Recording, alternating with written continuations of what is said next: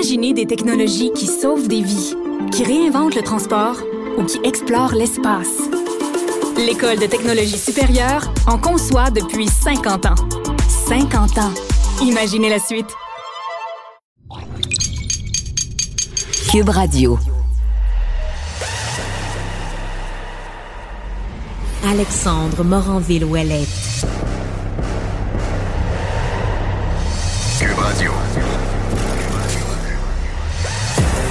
Incorruptible défenseur de la vérité, il combat la désinformation, un argument à la fois.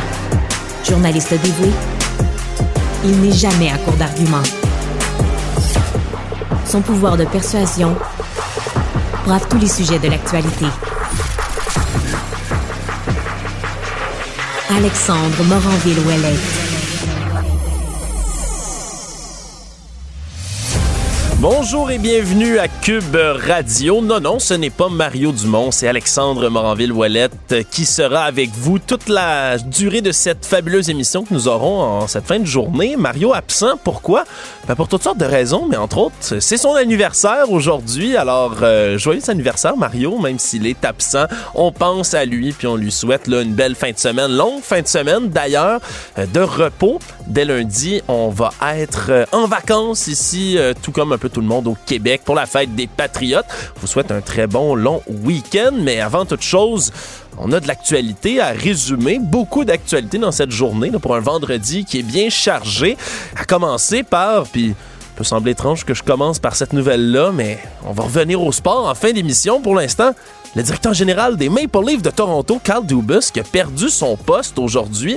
Ceux qui me connaissent un tout petit peu savent que j'adore être sadique avec les Maple Leafs, l'équipe de Toronto, qui ont euh, finalement fait rouler une tête après, une- encore une fois, une très bonne saison, mais des résultats éliminatoires décevants, même s'ils sont passés euh, pour la première fois depuis 2004 là, au travers d'une série. On a gagné une première. Félicitations, mais au revoir, Carl Dubus pour les Maple Leafs. Sinon, on apprenait également aujourd'hui que le rapport de David Johnston, l'ancien euh, gouverneur général du Canada, qui est désormais rapporteur spécial, oui, oui, c'est le poste qu'on lui a créé du côté du gouvernement Trudeau pour qu'il enquête sur l'ingérence de la Chine dans les élections fédérales de 2019 à 2021. Et la date butoir, ça se trouve à être mardi 23 mai prochain. Et c'est donc à cette date-là, à midi, qu'il va rendre ses recommandations, euh, les premières grandes lignes de son rapport. Euh, on a hâte de voir ça, surtout que la nomination de M. Johnston au départ, c'était quelque chose d'assez inusité, on va le dire, en raison des liens qu'il a, entre autres, mais avec la Fondation Pierre-Éliott Trudeau, euh, qui a implosé très récemment, avec euh, la famille Trudeau elle-même. Il y a des liens lui-même de longue date avec la Chine, dont ses trois filles, par exemple, qui ont étudié à Hong Kong, Pékin, Shanghai. Donc, on s'est souvent posé la question, est-ce qu'il est trop proche de ce genre de dossier-là pour enquêter justement sur de l'ingérence chinoise?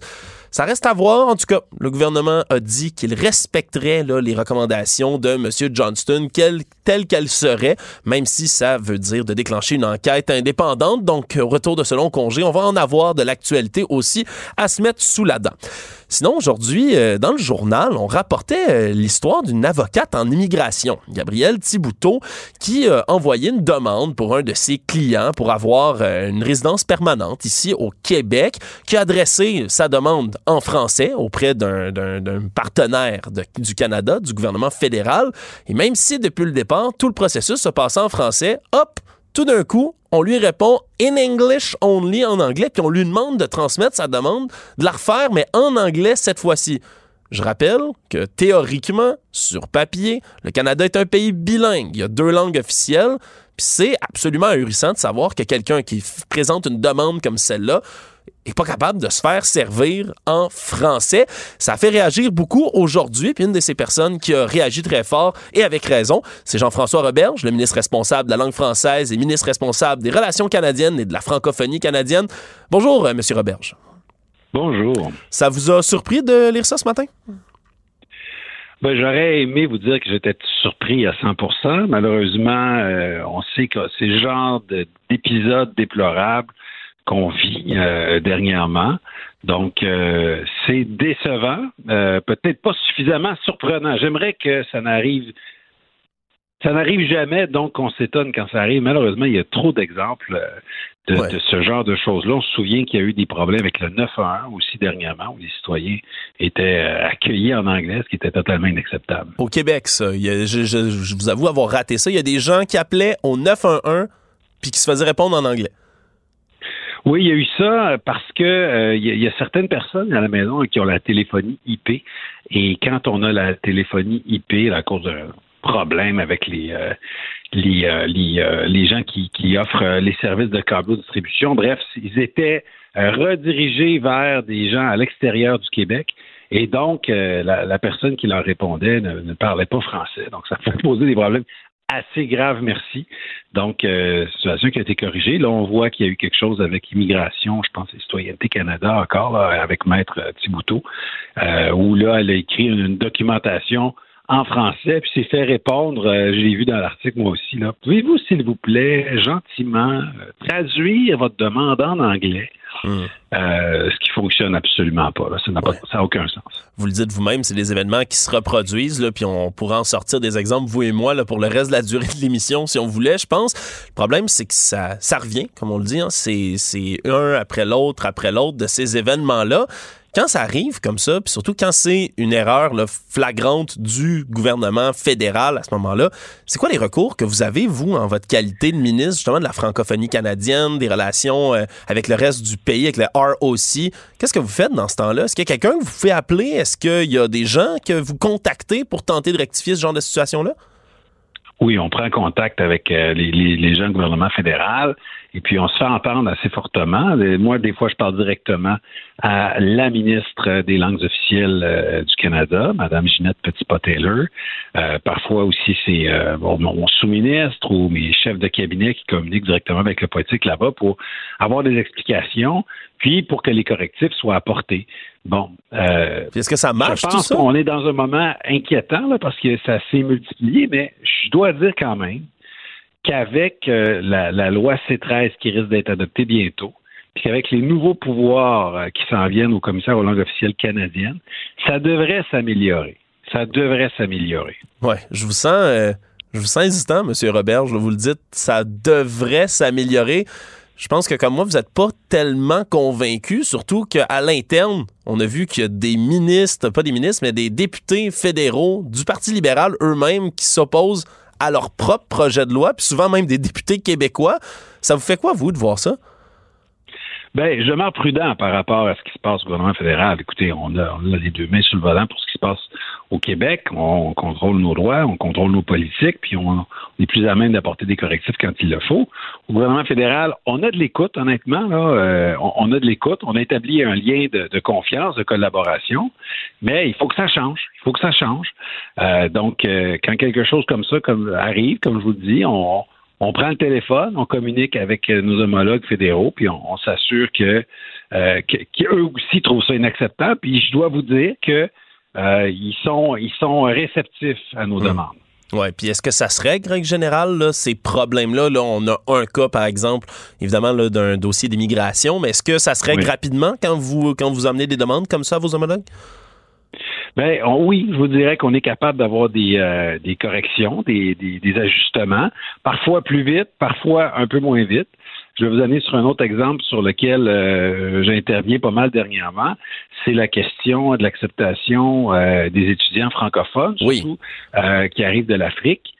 Euh, il y a eu beaucoup, beaucoup de refus. Pourtant, ce sont des, des étudiants universitaires qui sont acceptés, par exemple, on va dire, à l'Université du Québec à Chicoutimi. Donc, ils sont acceptés par l'Université québécoise, mais ils n'arrivent pas à avoir leur visa et donc à venir ici euh, étudier en français chez nous. On en veut des étudiants universitaires francophones parce qu'il y a trop de refus de la part du gouvernement fédéral. Donc, Ouais. ils se sont améliorés depuis l'automne passé, mais pas encore suffisamment. Il y a encore beaucoup trop de, de, de délais de personnes qui sont, qui sont refusées. Donc, Mais il y a c'est sur amélioration. le de ma pile en ce moment. Mais il y a amélioration, M. Roberge, parce que j'allais vous emmener là-dessus, justement. Là, Si on parle de 47% des demandes de permis d'études d'étudiants étrangers qui sont sélectionnés par le Québec, qui sont refusés. Puis c'est c'est surtout, ça pourrait être un, un taux très élevé. Ah, on refuse beaucoup de gens, mais c'est surtout que ce taux-là est tellement plus élevé anormalement plus élevé que dans d'autres provinces ailleurs dans, dans le reste du pays. Vous dites qu'il y a eu amélioration depuis que vous en avez parlé? oui, il y a eu une amélioration, mais je suis pas satisfait. C'est encore beaucoup trop bas. Il y a encore beaucoup trop d'étudiants franco-africains euh, qui sont refusés pour des questions ou des raisons qu'on s'explique mal. Puis, ce qui fait qu'on commence à perdre patience dans ce dossier-là, c'est que il y avait, euh, il y a eu un rapport, une étude qui a documenté ça l'an passé, fait par le gouvernement fédéral. Donc, ils ont reconnu eux-mêmes que c'était pas normal, que la proportion était anormale. Puis les correctifs qu'ils ont apportés vont dans la bonne direction, mais c'est pas suffisant. Donc, euh, on maintient la pression. On pense qu'on va avoir gain de cause, mais je vous dirais que euh, faudrait que ça change rapidement. Hmm. Récemment, on apprenait au courant de la semaine que les plaintes à l'OQLF, hein, l'Office québécois de la langue française, ont explosé. on a vraiment un nombre record là, entre le 1er avril 2022 et 31 mars 2023, 6884 plaintes qui ont été effectuées. Je voulais, vous entendre là-dessus, M. Roberge. Est-ce que vous prenez ça comme une bonne nouvelle, dans le sens où il y a plus de Québécois, de Québécoises qui dénoncent des situations puis qui vont porter plainte, ou comme une mauvaise parce qu'on voit qu'il y a beaucoup d'incidents où il y a des, des fautes qui sont commises à cet égard-là? Ben écoutez, j'aimerais qu'il n'y ait aucune infraction parce que tout va pour le mieux dans le meilleur des mondes, là, mais j'ai pas de lunettes roses quand même. Et, je sais que euh, particulièrement dans le Grand Montréal, euh, il y a des enjeux pour être servi, accueillis en français dans des commerces, dans des restaurants. Euh, et donc, sachant que les enjeux sont là, puis sont, ils datent pas de deux mois, trois mois, six mois, quand je vois l'augmentation du nombre de plaintes, je me dis qu'il y a une augmentation, je vous dirais, de la prise de conscience des Québécois, qu'il y a, il y a, pas de, il y a pas de résignation chez les Québécois. Au contraire, il y a ce que j'appelle le réveil national. Donc, je vous dirais que je suis assez encouragé de voir que les gens disent non, non, euh, je ne tolérerai pas d'être accueilli, servi dans une autre langue que le français. Je vais porter plainte, puis je vais je vais poser le geste pour que ça change. Donc, cet élément-là, je le trouve quand même assez encourageant. Oui, les plaintes, euh, évidemment, nous, on a ce, côté-là, du côté de la population. On peut porter plainte, on peut justement là, se, servir de ce levier qu'on a en l'OQLF. Mais par la suite, les, ces plaintes-là, est-ce que vous avez des informations comme quoi elles sont traitées rapidement, sont bien traitées, c'est efficace euh, du côté de l'OQLF avec les nouveaux pouvoirs euh, qu'ils ont? Oui, euh, l'Office québécois de la langue française euh, est bien dirigé. je vous dirais que c'est un organe du, gouvernement qui fonctionne très bien. Euh, la, directrice, Mme Ginette Galarno, là, a les choses bien en main. Et puis, dans le dernier budget, on a rajouté 87 millions de dollars sur les prochaines années pour rajouter des effectifs, pour être capable de faire des inspections quand c'est nécessaire, de traiter les plaintes plus rapidement. Puis, on a aussi changé les règles dernièrement pour être certain que le citoyen qui porte plainte euh, soit au courant du déroulement. Une fois qu'on a porté plainte, ben, quand l'entreprise va, va, être visitée à nouveau, si jamais il y a une amende, ben, le plaignant va être tenu au courant. Donc, il y avait des gens qui disaient, ben là, on porte plainte, mais y a-tu quelqu'un qui s'en est occupé de ma plainte? Est-ce qu'il s'est passé quelque chose? Puis ça pouvait alimenter le cynisme, même si l'office faisait son travail, le plaignant ne le savait pas. Là, il y aura plus de transparence. Hmm. On est content, on est content de l'entendre, surtout que ça, ça va permettre de me donner peut-être une meilleure confiance en l'OQLF, de savoir qu'il y a justement là, des moyens qui sont pris. Avant de vous laisser, M. Robert, j'ai appris ça dans les dernières minutes. Nos collègues du journal qui nous informaient là, euh, que, au congrès que vous venez de terminer du côté de la coalition Avenir Québec, euh, les chiffres de confiance en avaient fait bondir quelques-uns. On était dans les hauts 96 là, qui votaient en confiance pour votre, pour votre chef, M. Legault a appris qu'il y avait beaucoup d'employés de bureau, du staff politique en bon français qui étaient présents aussi sur place puis qui ont pu voter au vote de confiance, ce qui est assez inhabituel vu que ben, c'est des employés au final. Est-ce que ça vous met mal à l'aise tout ça? Euh, pas du tout. Écoutez, il y avait plus que 1000 personnes. Je pense qu'on a, on frôlé le 1000, 1000 militants là, en fin de semaine. Écoutez, il n'y a pas 1000 employés politiques, là, ça c'est sûr. Puis moi-même, je me suis exprimé, euh, je suis un militant. Euh, les, les, gens euh, sont des militants, sont des bénévoles. Les soirs, la fin de semaine, euh, c'est pas c'est pas surprenant que quelqu'un qui travaille dans un cabinet donne ses soirs, donne sa fin de semaine, fait du porte-à-porte, fait du financement politique à l'extérieur du temps de bureau, puis il s'exprime, puis il peut voter pour ou contre quand il y a un vote de confiance. C'est ça dans dans tous les partis. Si on avait eu 200 personnes au Congrès, bon, j'aurais pu comprendre le cynisme, mais hmm. quand on frôle les 1000 personnes, là, euh, écoutez, je pense pas qu'il y ait eu des partis politiques au, Québec dernièrement qui ont fait des congrès à 1000 personnes. Il y a une, très grande mobilisation à la CAQ. Hmm, on vous entend là-dessus. Jean-François Roberge, ministre responsable de la langue française, ministre responsable aussi des relations canadiennes et de la francophonie canadienne. Merci beaucoup d'avoir été là. Merci, bonne journée. Au revoir. Alexandre Morin-Villouellette. Journaliste dévoué, il n'a pas peur de se brûler. Il touche à tous les sujets chauds de l'actualité. Oui, lundi, c'est la fête des patriotes, mais avant ça, en fin de semaine, une autre journée spéciale. Euh, samedi, c'est la journée internationale, journée mondiale des abeilles. Peut-être que vous le saviez pas, mais oui, on célèbre les abeilles, mais surtout, euh, on utilise cet événement-là pour augmenter, si on veut, nos connaissances sur ces petites créatures qui sont intimement liées à notre existence. Hein. On oublie vraiment trop souvent que les abeilles, ben, comme pollinisateurs, ça vient sauver nos cultures, littéralement. Ça permet aux fleurs de pousser, ça permet toutes sortes de choses que je ne pourrais point vous expliquer puisque je ne suis pas expert, mais par contre, mon prochain invité, lui, l'est. Pierre Giovenazzo est professeur spécialiste en sciences apicoles à l'Université Laval. Bonjour, Monsieur Giovenazzo. Bonjour. avant toute chose, j'aimerais que vous expliquiez un peu pour nos auditeurs, peut-être, qui ne qui comprennent peut-être pas l'ampleur du rôle que peuvent jouer les abeilles pour nous. Euh, on, a tendance à l'oublier, on le sait tous, oui, oui, ça pollinise les fleurs, c'est bien beau, mais c'est crucial le rôle que les abeilles jouent auprès de nous. Ouais, ben oui, on peut dire que, euh, par exemple, si ce soir euh, tout le monde, je pense que c'est une belle, c'est une belle opportunité pour ce soir, lorsque vous allez manger, souper, regardez ce que vous mangez, puis demandez-vous est-ce qu'il y a une abeille qui est impliquée dans ça? ça pourrait vous donner une idée. Euh, pratiquement 75% euh, de tout ce qui est produit comme euh, de production agricole et alimentaire aux humains, il y a une intervention d'un pollinisateur. donc, c'est quand même majeur comme contribution un exemple très simple qui est très proche de nous, puis dans lequel je travaille actuellement, la pollinisation des bleuets au Saguenay-Lac-Saint-Jean. Oui. Euh, il y a actuellement peut-être 35-40 000 colonies d'abeilles qui montent au lac là, cette hmm. fin de semaine, euh, la semaine prochaine, pour aller polliniser des bleuets, pour qu'on ait des bleuets dans notre des bleuets québécois là.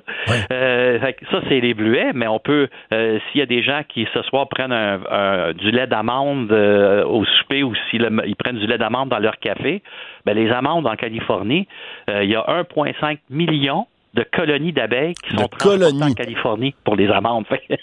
fait que s'il n'y a pas d'abeilles, là, il y, a il y a beaucoup de choses qu'on resterait très surpris que, que, que ça ne marcherait pas. Là. il n'y aurait pas grand-chose dans nos assiettes. Ben, vous faites bien d'en parler. Euh, on, vous avez parlé des bleuets du lac Saint-Jean, du fait qu'on monte des colonies d'abeilles, parce que ça fait partie là, du processus agricole, de se procurer comme ça des colonies, de les déplacer, euh, de les installer. Là, il a fait froid cette semaine. Est-ce que c'est dangereux, ça? pour, euh, pour les abeilles du Québec? Bon, non, ils sont pas pires, eux autres. Euh, les colonies sont quand même bien développées à, cette période-ci de l'année, mais pendant l'hiver, oui, c'est difficile. Donc, l'hiver, les apiculteurs, elles doivent s'occuper des abeilles, de leurs colonies. Fait que les apiculteurs, ils, les mettent dans des isolants thermiques. Il y en a même qui rentrent dans des caveaux euh, avec des températures contrôlées. Hmm. Mais quand le printemps arrive, comme cette semaine, comme vous dites, là, euh, les abeilles, c'est quand même des, des, des colonies qui sont capables de se réchauffer. Là. Hmm. Ils, ils, se groupent ensemble, puis ils se réchauffent puis la reine est dans le milieu, puis elle protège, puis la reine, aussitôt qu'elle est capable de pondre, elle va commencer à pondre. Là. Ouais. À pareille date, l'an passé, je me souviens, on vous avait reçu ici à Cube Radio, justement, pour parler des, des bleuets du lac, puis de la pollinisation, parce que c'était difficile, si je ne m'abuse, l'an passé. Il y avait eu beaucoup de colonies, des, des reines qui étaient décédées, des colonies où on avait perdu des abeilles. Comment ça se profile cette année? Cette année, c'est beaucoup mieux. Cette année, les colonies sont fortes il se développe très, très bien.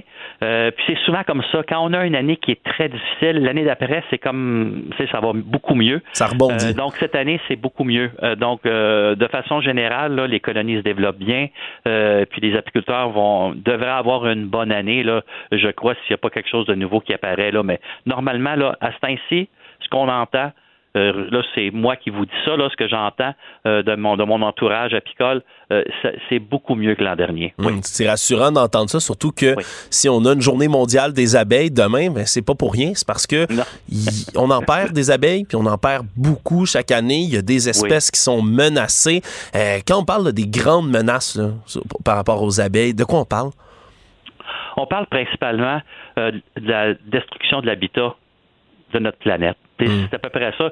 Ce qui détruit le plus, c'est, je veux dire, ça paraît moins. Tu sais, c'est pas, euh, c'est pas un, il y a les pesticides, c'est sûr, mais vous savez, lorsqu'on on, on, on, dé- on, on- détruit, euh, tu sais pas moi, 40 acres pour faire euh, une autoroute ou pour euh, euh, faire de l'urbanisation ou, ou faire une grande culture, ben c'est comme si je brisais plein de maisons là. Sais, Là-dedans, il y a plein de- d'insectes, de toutes sortes d'autres animaux, puis de, de, de plantes qui vivent là, qu'on dé- qu'on détruit leur maison. Ouais. C'est, c'est, c'est la pire chose. Là, vraiment, la, la destruction d'habitat, c'est la plus grande, euh, euh, le plus grand problème qui Pour les euh, abeilles.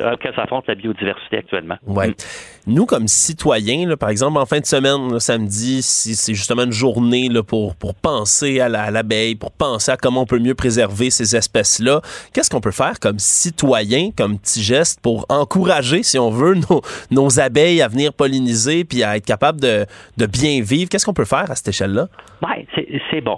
Euh, vous savez, euh, moi, je vous dirais d'une façon très simple. Je pense qu'aujourd'hui, euh, pas aujourd'hui, mais le- la journée de l'abeille, c'est une journée d'être conscient de l'importance des abeilles.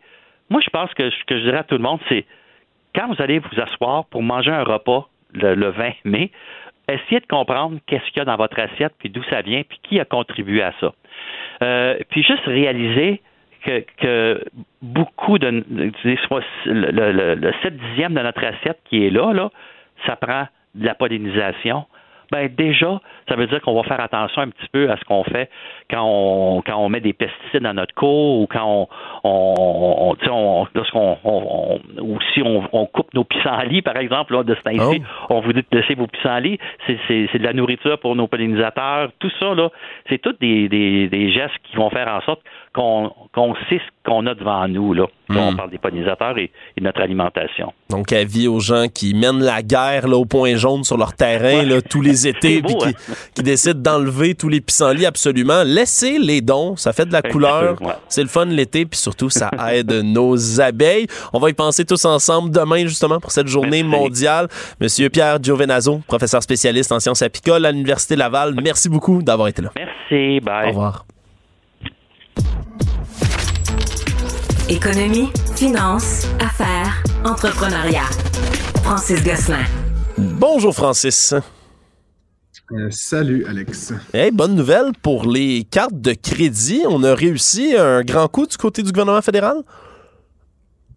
Effectivement, ben, le gouvernement fédéral, évidemment, en collaboration là, avec euh, les principaux émetteurs de banques, de, de, banques, de cartes de crédit. je, je passe beaucoup aux banques ces temps-ci, Alex.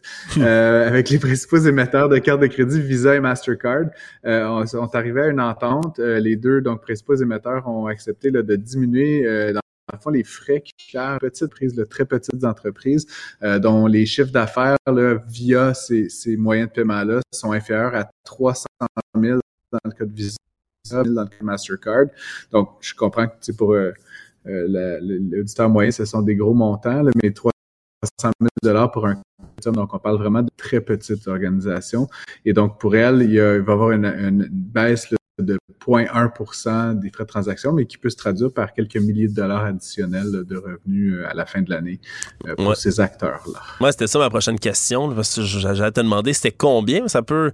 0,1% ça sonne pas énorme, mais d'habitude, c'est des frais pour une petite, moyenne entreprise. C'est quand même c'est cher dans une année, là, ces frais-là? Je te dis là, entre 500 000 donc 300 000 Visa, euh, euh, 175 000 Mastercard. Donc, il y aurait possiblement une remise là, de quelques centaines de dollars à la fin de l'année. Puis la Fédération de l'entreprise indépendante signale qu'en fait, il y a près de trois quarts de ses membres qui sont dans cette catégorie-là là, de, Hmm. de revenus totaux dans l'année. Donc, ça, ça peut être une réduction assez significative de leurs frais. Il y a aussi le fait, euh, Alex, que tu sais, avant, beaucoup de ces entreprises-là, bon, avaient peut-être pignon sur rue, vendaient des biens et des services qui pouvaient possiblement être payés en argent ou VRAC ou via d'autres moyens, euh, alors qu'il y a une partie de l'économie qui se transige de plus en plus sur Internet. Aujourd'hui, acheter sur Internet, forcément, c'est un peu payé par carte de crédit. Ben Je oui. sais pas si, si toi-même, tu as d'autres moyens que ça. J'envoie des enveloppes de comptant par la poste. Ouais. Amazon, j'ai une autre enveloppe pour vous. Exact. Non, c'est sûr ça ben, serait fait pas. que, grosso modo, ça fait que ça rendait la transition plus difficile pour certaines de ces petites entreprises-là. Et donc, forcément, là, avec cette nouvelle décision ça va peut-être accélérer la transition numérique de petits commerçants canadiens. Et ça, de manière générale, c'est une assez bonne nouvelle parce que le Canada accuse quand même un certain retard par rapport à d'autres nations euh, développées dans le monde. Hmm. On a appris récemment qu'on allait installer une énorme usine de batteries, pas au Québec, non, non, même si on croyait avoir, là, disons, l'avantage dans cette course à la filière batterie, c'est en Ontario. Et là, on avait mis beaucoup, beaucoup, beaucoup d'argent sur la table du côté du gouvernement fédéral. Puis là, c'est l'Ontario qui rajoute encore de l'argent. Explique-moi ça. Ben, il y a deux choses, euh, euh, Alex. Donc, la première, c'est qu'on avait annoncé il y a quelques semaines, euh, dans le fond, une subvention là, très importante de l'ordre de 13 milliards de dollars à l'attention de Volkswagen pour l'installation donc de, de nouvelles, nouvelles usines en Ontario. Effectivement, participer à la fabrication des composantes pour les véhicules électriques de la marque allemande. Et là, en fait, euh, Stellantis, qui est en fait une marque qui regroupe plusieurs euh, sous-marques comme Fiat, Chrysler et tout ça, euh, était aussi en cours de construction donc d'une usine. et en fait, jaloux en fait de ne pas avoir reçu une subvention de la même hauteur, ils ont carrément cessé la construction. Donc, ils ont fermé le chantier en, plein milieu, pourrait-on dire, un peu en, bout, en boudant. Là, comme un genre de coup de bluff en disant au gouvernement ontarien que s'il ne recevait pas et ça, on parle d'argent public, c'est-à-dire, bon, ce ne sont pas nos poches à toi et moi, parce que c'est en Ontario que ça se passe, mais ça reste que c'est donc les contribuables qui vont devoir euh, mettre la main à la poche davantage pour donc subventionner cette entreprise privée. Euh, et donc, euh, donc effectivement, ce qu'on apprenait aujourd'hui, c'est que finalement, Ontario, le gouvernement ontarien avait plié à la demande de Stellantis, donc va allonger des montants. J'ai pas réussi à trouver exactement la somme, mais il est certainement de milliards, de milliards de dollars qui vont hmm. venir euh, en soutien à ce projet-là. C'est un peu un, je sais pas comment comment dire, je sais pas si tu connais le dilemme du prisonnier là, en économie, là, mais tu sais c'est comme le, le, premier prisonnier qui va dénoncer l'autre. Ben là, en économie, on utilise souvent ces modèles-là pour dire que sais, quand tu donnes de l'argent à un, l'autre, il veut aussi, puis éventuellement, ben, si tu donnes à un, tu dois donner à tous. Tu sais, puis c'est fait en sorte qu'en ce moment, euh, ben, ça coûte excessivement cher au Trésor canadien, au Trésor ontarien, puis même ici, chez nous, comme tu le sais, euh, Alexandre, on subventionne beaucoup cette filière-là de, la batterie. Euh, c'est de l'argent euh, public, c'est de l'argent des contribuables qui est privatisé dans une certaine mesure. On comprend que c'est pour une industrie de l'avenir, mais là, dans cette espèce de jeu de poker, là, où les grandes firmes, grands constructeurs se, se, bluffent les uns les autres, ça finit effectivement par nous coûter très, très, très cher. Puis ça, je vois pas ça d'un très bon œil qu'on Non, mais c'est dangereux. De, Ouais, c'est dangereux comme précédent tout court, là. Ça veut dire, ça envoie un message. Effectivement, mais bon. Ça envoie un message à toutes sortes L'enjeu, c'est que ça a été. Ouais, Juste pouvoir bouder. L'enjeu, c'est que ça a, été, ça, ça a été. Ça a été débuté par M. Biden, en fait, comme tu le sais, là, avec son Inflation Reduction Act, qui a mis, euh, je me rappelle plus, centaines de milliards de dollars sur la table pour plusieurs industries, là, mais dont l'électrification des transports. Et là, aujourd'hui, ben, l'Ontario puis le Québec, dans une moindre mesure, se battent contre les États-Unis, qui ont comme les poches un petit peu plus profondes. Ouais, ça arme complètement inégal. On peut s'entendre euh, là-dessus. Et en terminant, euh, Francis, il y a des gens qui ont peut-être euh, qui ont peut-être eu chaud là, par rapport à leurs vacances, là, ceux qui croyaient là, pouvoir aller profiter de ce jour de congé de plus lundi pour partir en avion, visiter d'autres destinations. Mais ben, West Jet a failli être en grève, du moins ses pilotes ont failli être en grève, puis ça aurait pu annuler toutes sortes de vols. Finalement, ouf, on a évité tout ça. Ouais, ben WestJet qui est quand même un transporteur important au Canada, on le sait là. Puis tu parles de vacances, là, c'est pas pour rien. Moi, j'associe souvent WestJet avec du transport euh, euh, national. Ils font notamment de Montréal-Toronto, puis plusieurs euh, capitales Saint-Jean-de-Terre-Neuve, Halifax, Vancouver, etc. Mais ils ont aussi plein de destinations, genre Hawaï, les Caraïbes, le sud des États-Unis, euh, Boston, New York, euh, Los Angeles. Je vais faire un coup de pub, mais ça faisait huit mois qu'ils étaient en négociation avec leurs pilotes et euh, il était question là qu'il y ait un mandat de grève qui débute, je crois, ce week-end, si bien que de manière préventive, WestJet avait interrompu un grand nombre de vols hier. Et donc là, ça a déjà commencé à mettre un peu le bordel. Tu sais comment c'est les transports, transporteurs aériens quand il y en a quelques-uns qui commencent, ben là, tous les autres compagnies sont surbookées Air Canada, les acteurs régionaux éventuellement. Et donc là, ça a créé même une grosse pression sur le système canadien. Euh, les passagers WestJet qui se sont retrouvés un peu, euh, tu sais, le bec à l'eau, était parfois Mm. prisonnier des aéroports. Ben, c'est depuis hier, tu sais, donc ça a été. Et donc aujourd'hui, on vient d'apprendre il y a quelques quelques minutes, donc euh, finalement, euh, l'association des pilotes et WestJet a- est arrivé à une entente.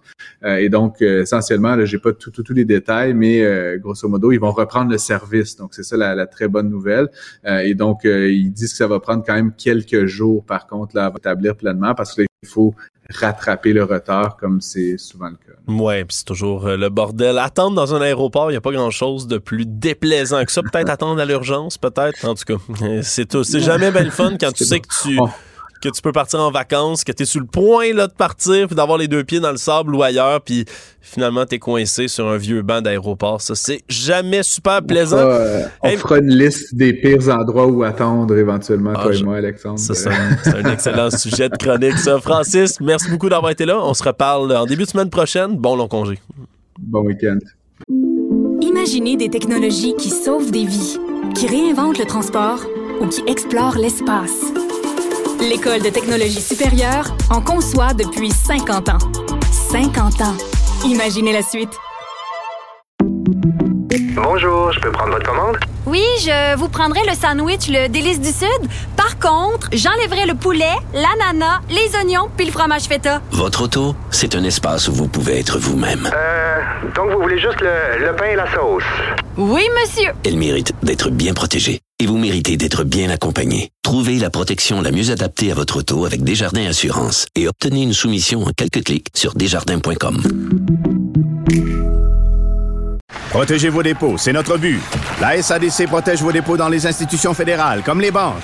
L'AMF les protège dans les institutions provinciales, comme les caisses. Oh, quel arrêt! Découvrez ce qui est protégé à vos dépôts sont protégés.ca. Pour nous rejoindre en studio, Studio à commercial cube.radio. Appelez ou textez 187 Cube Radio. 1877 827 2346. Émotionnel ou rationnel? En accord ou à l'opposé? Par ici, les brasseurs d'opinion et de vision. Les rencontres de l'air. Bonjour Isabelle. Bonjour, Alex. Euh, toujours un plaisir de te parler, surtout un beau vendredi comme ça avant un long week-end. Puis en plus, Et j'allais vers toi. Écoute, je voulais tellement me rendre en studio à Cube, mais là, Dis-moi pas que Montréal- avec mon sujet parce que je vais te parler de voitures automobiles, de GES et d'environnement, mais je me suis pas rendue. J'ai été prise dans la circulation comme si tout le monde a décidé qu'il s'en allait en fin de semaine. Qu'est-ce que tu veux? Ah ben, quel, quel drôle de hasard. Puis là, t'es en train de me dire, puis là, j'ai appelé le monde au Journal de Montréal pour qu'on fasse une nouvelle avec ça. T'étais coincé dans du trafic à Montréal? Ouais, étonnant, hein? Ouais, abso- absolument ahurissant. Puis oui, tu veux nous parler de GES parce que ça, c'est une bonne nouvelle qu'on nous a annoncée aujourd'hui. Puis j'y vais mi-figue, mi-raisin parce que du côté de- du gouvernement Legault, on a dit aujourd'hui avoir trouvé, je pense, c'est 60% des mesures qu'on va prendre pour réduire les GES au Québec, atteindre l'objectif Ouais. de réduction en 2030. C'est une Voilà. bonne nouvelle. OK. On a trouvé 60% Est-ce qu'on les a appliqués? Yeah. Puis qu'est-ce qu'on fait du reste non, du 40 puis écoute, Yeah. Écoute, tu sais, on peut pas être contre euh, contre des essais puis des, vraiment, je pense que le gouvernement fait ce qu'il peut, mais peut-il assez, prend-on assez les mesures pour en faire plus? C'est là où on pourrait longuement débattre. Moi, quand je regarde finalement ce qui a été annoncé ce matin, c'est une mise à jour du du fameux plan vert là, du gouvernement euh, Legault. Euh, ce matin, d'ailleurs, il y avait euh, François Legault, le premier ministre, Benoît Charette, premier ministre de l'Environnement. Et ils nous ont, euh, ils ont mis à jour, dans le fond, leur plan pour une économie verte d'ici 2030. Tu sais, ça arrive bientôt, c'est dans sept ans. Oui. Et là, finalement, on sait aussi, au même moment, euh, hier, j'avais gardé en tête, parce que je me disais, c'est sûr que je parle de ça demain, donc je m'étais gardé en tête euh, le nouveau rapport qui est sorti hier de l'Institut de recherche, euh, l'IRIS, l'Institut de recherche et d'information socio-économique. Hmm. Tu vois, c'est c'est très lié parce qu'en fait, l'IRIS, dans son nouveau rapport, a essayé de voir, euh, de mesurer l'empreinte écologique des Québécois. Et chaque individu consomme deux fois plus de tonnes de ressources naturelles par année au Québec pour nos besoins de base qu'on le devrait. On devrait consommer pas plus que 8 tonnes, puis on est à plus de, de 16 tonnes de ressources naturelles, sans parler bien sûr des 10 tonnes de gaz à effet de serre qu'on consomme par année, ce qui est deux fois la moyenne mondiale, pour euh, toutes sortes d'autres choses comme euh, par exemple euh, voyager. Là, tu parlais de voyage puis d'attendre dans les aéroports. Il y a plein de gens qui se préparent là, un voyage. Euh, fait que bref, tu regardes ça puis tu dis, hmm, là le gouvernement nous annonce que finalement il va. Moi, ce qui me fait toujours sauter, c'est qu'il va entre autres donner 2 milliards pour décarboner les grandes usines polluantes. Je trouve que c'est très bien, tu sais, que ce, ce principe de dire, ben nos usines vont être beaucoup moins polluantes. On n'a pas le choix, ça passe par là. Réduire le GES, c'est par une moins grande production déjà de à la source des grandes usines. Mais tu sais qu'on donne plus d'argent à des à, à des alumineries, à des cimenteries surtout, à des Là, on pense à des noms, évidemment, qui sont aussi très impliqués en, en politique ou en tout cas pas loin, euh, des grandes familles riches du Québec qui, on peut se poser la question, ont-elles besoin d'argent public vraiment pour décarboniser? Il y a un moment donné, ouais.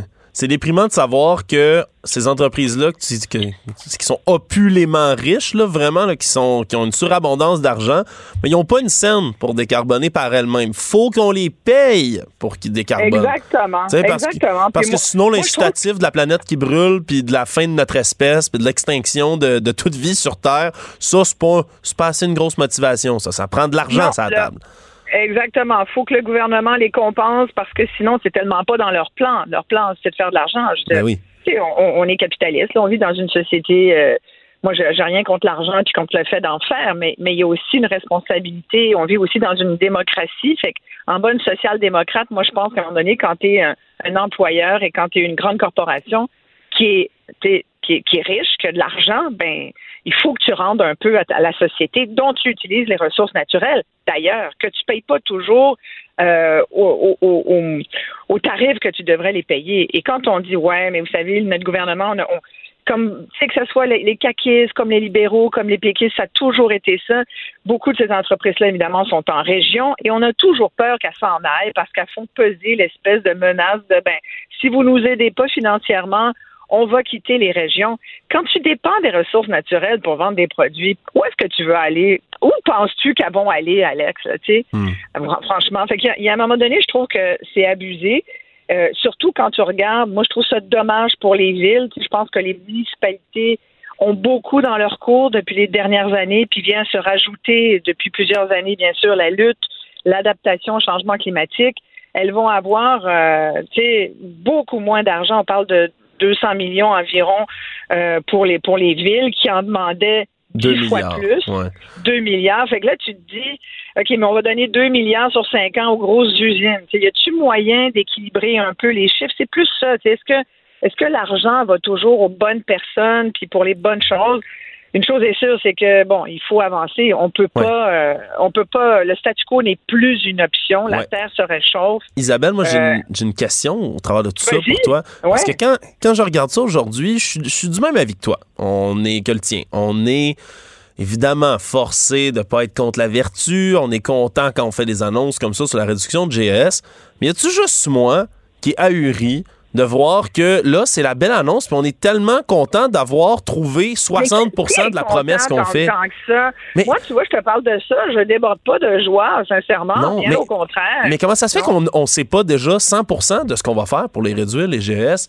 Je veux bien Ouais. qu'on annonce tout le temps, puis tous les partis politiques ont annoncé une cible. Celle de la CAQ, c'était une, ben, à part les conservateurs qui ont, qui ont même pas voulu mettre une cible, là, on en reparlera une autre fois, mais c'est ceux dans les quatre partis élus qui ont, qui, qui ont la- le plus bas de tous les objectifs, puis même là, c'était pas budgété. On lance des chiffres, mais c'est pas budgété. On sait même pas ce qu'on va faire. Oui, on va réduire de 35% On sait pas encore comment. Là, on le sait à 60% Il reste 7 ans pour trouver le 40% On va le trouver un petit 5% par année peut-être, puis on va peut-être finir par être capable de le mettre en œuvre. Peut-être. Moi, ça me, ça me jette à terre que ce soit ça, nos ambitions. On a les objectifs, on sait pas comment on va les réaliser, puis là, on est content quand on trouve plus que la moitié de comment on va le faire. Je sais pas, moi, ça me jette à terre. Je pense. Ouais, mais tu as raison. Mais, mais tu sais, en partie, euh, il y, a- il y a aussi euh, un des, des problèmes, c'est la réac- c'est l'espèce de, de réaction euh, négative au changement. C'est sûr que quand on parle de changement climatique, tu sais, un des deux mots, ça le dit, changement. Va falloir s'adapter. Puis ça, il y a une espèce de c'est quasiment humain, mais il y a une espèce de, de, de, réaction réfractaire au changement. On aimerait ça que rien bouge. On trouve ça bien épouvantable que la planète se réchauffe, sauf qu'on n'a jamais autant dépensé de pétrole. Tu te demandes s'il n'y a pas du monde qui, qui le boive tellement on en consomme. Tu sais, c'est euh, mm. Pierre-Olivier Pinault, euh, qui, qui, est un, expert euh, en la matière, qui nous le rappelle, tu sais, puis qui, évidemment, si on l'écoute, on devrait tous rouler en vélo. C'est peut-être pas c'est peut-être pas réaliste pour tout le monde. Il y a effectivement des gens qui n'ont pas le choix de se déplacer. Euh, il y a des, les habitants des régions éloignées ne peuvent pas se déplacer vraiment autrement. Oui. Euh, il, y a des, il y a des voyages aussi obligatoires où, puis ça peut pas juste être le monde qui porte tout seul le poids de, de, de cette adaptation-là. Mais c'est vrai que quand tu regardes, c'est Pinot qui disait il n'y a jamais eu autant de véhicules sur les routes. Les Canadiens achètent toujours davantage de véhicules, de plus en plus gros. Pour chaque véhicule vert, c'est-à-dire le véhicule électrique qui s'est vendu dernièrement, il y a 11 gros VUS.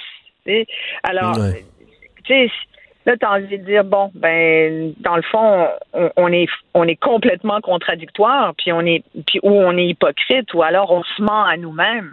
Mais tu sais, ça nous avance pas de nous mentir à nous-mêmes parce qu'on habite tous sur la même planète, puis on n'a que celle-là, il y en a pas d'autres. Alors, et, c'est pour ça, je pense qu'il y a beaucoup de gens qui sont réfractaires. on, vient de parler des grosses corporations qui ont des, qui font rouler des grosses usines et qui, euh, qui brandissent la menace de ben on va fermer puis vous, irez trouver euh, des jobs pour ces travailleurs-là. Ben, la journée où on sera parti, mais en même temps, le gouvernement ne l'a jamais caché le gouvernement de la CAQ, comme les autres avant, ont toujours privilégié le développement économique. Ça a toujours été ça. Ça a toujours été les jobs avant l'environnement. Puis je pense que ça l'est encore. C'est encore les jobs avant l'environnement. Mm, ben avant, on faisait fi, on, on, faisait semblant. Là, aujourd'hui, on essaye. Puis on se dit, ben écoute, on a 60 des, des, des, façons de faire, il nous en manque un petit bout, on travaille dessus. Mais on, continue de penser que c'est l'environnement. Là, là, avant, c'était c'était l'espèce de truc boiteux. Là, là, maintenant, on dit tout en luttant. On va essayer de le faire en même temps. Bon, on n'y arrivera pas, mais c'est clairement le développement économique qui a toujours, qui gagne toujours cette espèce de bataille-là. Mais il y a quand même des choses intéressantes, comme le transport lourd. sais, le transport, c'est presque 50% de nos émissions de gaz, de gaz à effet de serre au Québec. C'est beaucoup, je pense que c'est 45 fait que c'est presque la moitié. Une GES sur deux, c'est un camion ou un véhicule, c'est du transport là, le, gouvernement dit qu'il va, entre autres, avoir des nouveaux règlements pour faire en sorte qu'au niveau du transport lourd, euh, on, aille beaucoup plus vers une norme véhicule zéro émission. Donc, le camionnage, on veut forcer l'industrie du camionnage à, acheter des, camions électriques. Ça mmh. tombe bien. On a, entre autres la Lyon électrique qui en, qui en, fait. Donc, euh, mais euh, ça va prendre plus que ça quand même. Puis, sincèrement, euh, je pense qu'il faut tous aussi faire, faire notre effort. Euh. Moi, je, je, le dis souvent, j'ai des contradictions parce que j'aime voyager, puis, puis en même temps, ben, je suis le temps parti euh, ici et là, j'y vais avec un, véhicule. Moi, j'ai opté pour un petit véhicule. il n'est pas électrique, mais j'ai une petite compacte parce que, tu sais, il faut aussi se dire que les véhicules électriques, oui, c'est bien. Euh, au niveau des, gaz à effet de serre, tu es gagnant, tu en, produis euh, pas mal moins, mais euh, dans, la dans l'utilisation, mais dans la confection, les voitures électriques, c'est énormément de, GES dans la, fabrication. Oui, on n'y échappe jamais complètement. C'est pas facile. Puis je sais que je sonne cynique en disant Mon Dieu, on a trouvé 60% de nos mesures, youpi. Mais au final, moi, je reste un éternel, mais moi, je reste un éternel optimiste sur ces questions-là. J'ai, j'ai, moi, j'ai foi que l'humanité, on est capable de rebondir, de s'adapter, de, de bouger dans la bonne direction, même si ça sera pas beau à voir puis qu'il risque d'y avoir des dégâts en chemin. Mais moi, ça m'inquiète de voir justement des, des annonces comme ça. Oui, dans ce cas-ci, c'est positif. Mais tu sais, il y a eu une surenchère là, avant les dernières élections de cibles, de réduction de GES. Puis il n'y a personne là-dedans qui les a budgétés pour vrai. Là.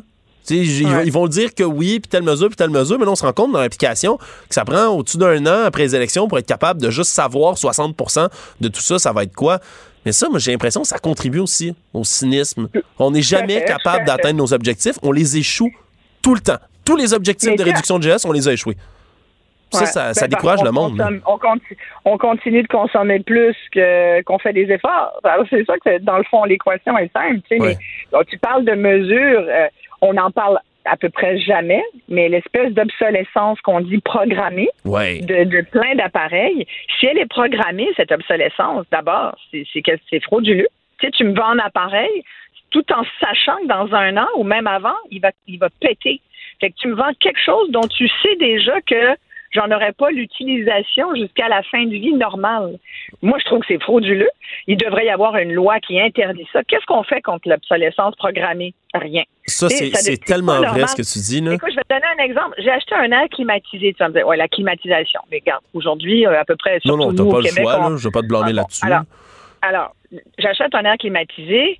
Écoute, j'achète un modèle. La personne qui me le vend me dit, ah, finalement, bon, là, c'était les chaînes d'approvisionnement, souviens-toi, il y a deux ans. là. Oui.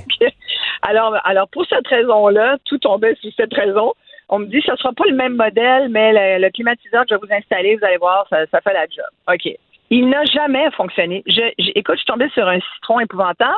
Le pire, c'est qu'aujourd'hui, on sait que cet entre, ce climatiseur en particulier est un citron. Il y a à peu près, je me suis renseignée, tu comprends que j'ai dû faire ma petite enquête, je me suis dit, donc Oui. c'est-tu juste le mien ou il y en a eu d'autres? Il y en a eu plein d'autres. La compagnie, euh, moi, mon, mon gars qui me l'a installé répond plus à mes appels, il veut plus rien savoir. Wow. Euh, la compagnie veut plus rembourser les gens. Là, je suis poignée avec mon air climatisé, je suis pris pour m'en acheter un autre. Ça fait deux ans, Alex.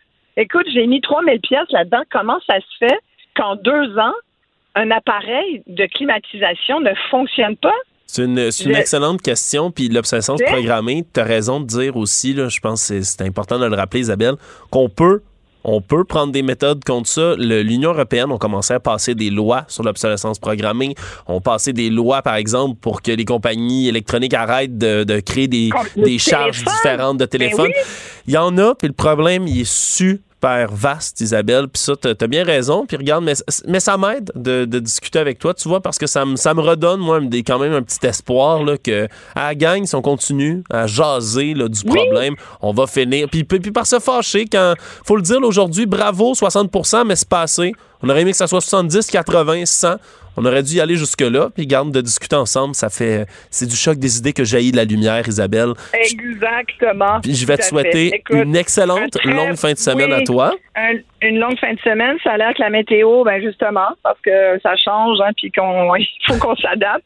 La météo va faire toutes sortes de va être capricieuse. Il devait faire beau, ça a l'air qu'il va pleuvoir, mais ça ne sera pas tous les mêmes temps partout au Québec. Alors, tu vois, même si on veut pas, Alex, on n'aura pas le choix que de faire face. Il va falloir s'adapter encore une fois. Isabelle Maréchal, merci beaucoup d'avoir Hey, été là. merci. À mardi. Bye tout le monde. J'accepte avec, euh, avec fierté la direction, les commandes. Non, non, pas les commandes. Votre maison, c'est un espace où vous pouvez être vous-même. J'accepte d'être l'entraîneur-chef des Orignaux Atomes 2B de l'école. Mon amour, moins fort, la petite dame. excuse, excuse. Tu parles à qui? Elle mérite d'être bien protégée. Et vous méritez d'être bien accompagné. Trouvez la protection la mieux adaptée à votre maison avec Desjardins Assurance et obtenez une soumission en quelques clics sur desjardins.com.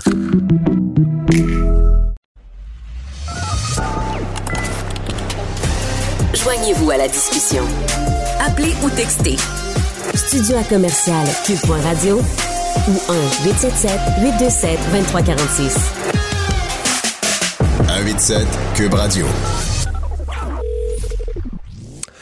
Un cas judiciaire vraiment nouveau genre. C'est comme ça qu'on pourrait qualifier un dossier qui est passé devant les tribunaux suite à l'arrestation d'un pédophile, ou plutôt de quelqu'un qui consommait de la pornographie juvénile, Steven Larouche de Sherbrooke, arrêté en décembre 2021. Puis depuis, sur son ordinateur, on a trouvé des centaines de milliers de documents de pornographie juvénile, un nombre vertigineux. On parle de 545 000 de ces dossiers qui ont été retrouvés dans ces euh, affaires informatiques.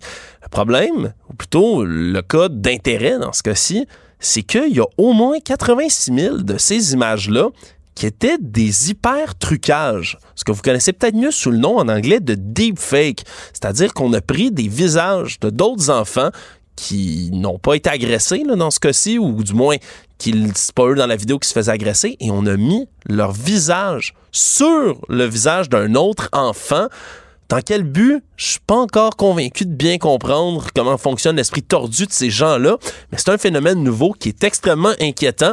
Pour en parler avec nous, René Morin, porte-parole du Centre canadien de protection de l'enfance. Bonjour, Monsieur Morin. Bonjour. C'est quoi l'intérêt pour un pédophile de, de changer le visage d'un enfant comme ça avec de l'hypertrucage?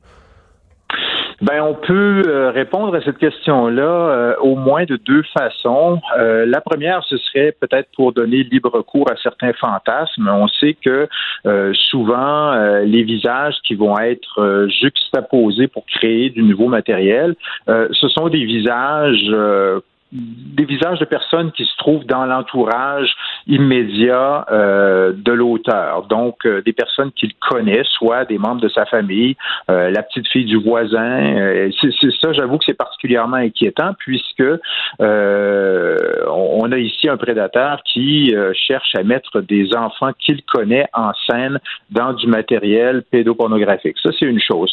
L'autre chose, euh, c'est que euh, bon, dans ces communautés-là, on sait que les, les, euh, les pédoprédateurs, les pédophiles se, se, se, se, regroupent sous la forme de communautés, souvent sur le, le web clandestin, hein, le dark web, euh, pour échanger entre eux, échanger du matériel, etc., etc. Mais que il y a toujours au sein de ces communautés un appétit pour ce qu'on pourrait appeler du matériel neuf. On finit par se lasser de voir toujours les mêmes images et on veut avoir du matériel neuf et c'est une euh, pour les gens qui font partie de ces communautés-là de, euh, je dirais, gravir les échelons, relever leur statut dans la communauté en proposant, en présentant du matériel neuf. Et l'intelligence artificielle vient ici leur donner un, outil euh, pour, pour, parvenir à cet objectif-là. Hmm. Est-ce que, en ce moment, parce que là, on comprend que c'est quand même nouveau comme phénomène comme ça de l'hyper-trucage, surtout dans des cas de...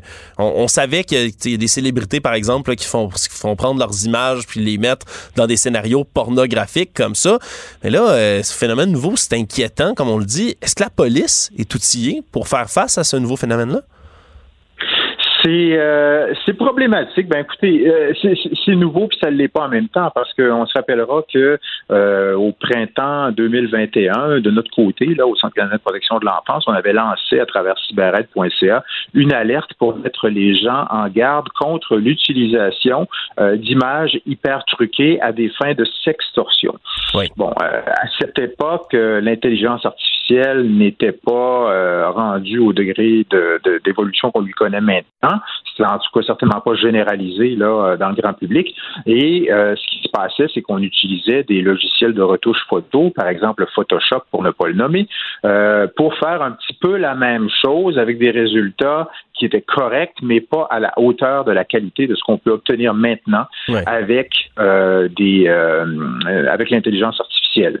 les résultats qu'on a maintenant avec l'intelligence artificielle donnent des images qui souvent permettent difficilement de distinguer le vrai du faux. Maintenant, pour revenir à votre question, à savoir est-ce que les forces policières euh, sont outillées pour faire face euh, à ça, évidemment, on peut imaginer que ça va, ça risque très probablement d'engendrer la création d'une quantité euh, énorme de matériel pornographique nouveau. Il y en a déjà beaucoup sur Internet. Il existe des outils. Nous, par exemple, au Centre canadien de protection de l'enfance, on travaille avec les, forces policières et on met à leur disposition euh, une technologie qu'on a développée qui s'appelle Projet Et ça, ce que ça fait essentiellement, c'est que ça va extraire les, euh, à travers des algorithmes, euh, les signatures numériques des images du matériel pornographique, euh, pédopornographique qui est en circulation sur Internet dans le but de retrouver ces images-là à l'endroit où elles se trouvent et euh, de générer automatiquement des demandes de suppression euh, qui sont adressées à ceux qui les hébergent. Ça fonctionne bien. Je vous dirais que dans un peu plus de la moitié des cas, on obtient la suppression des images dans les 24 heures qui suivent l'envoi de la demande et on a obtenu à ce jour le retrait de millions d'images de pornographie juvénile sur hmm. Internet. Euh, mais il reste que la technologie ne va pas remédier euh, au problème dans sa globalité. Euh, ça fonctionne bien, ce que je vous explique là, avec du matériel euh, qui est déjà connu.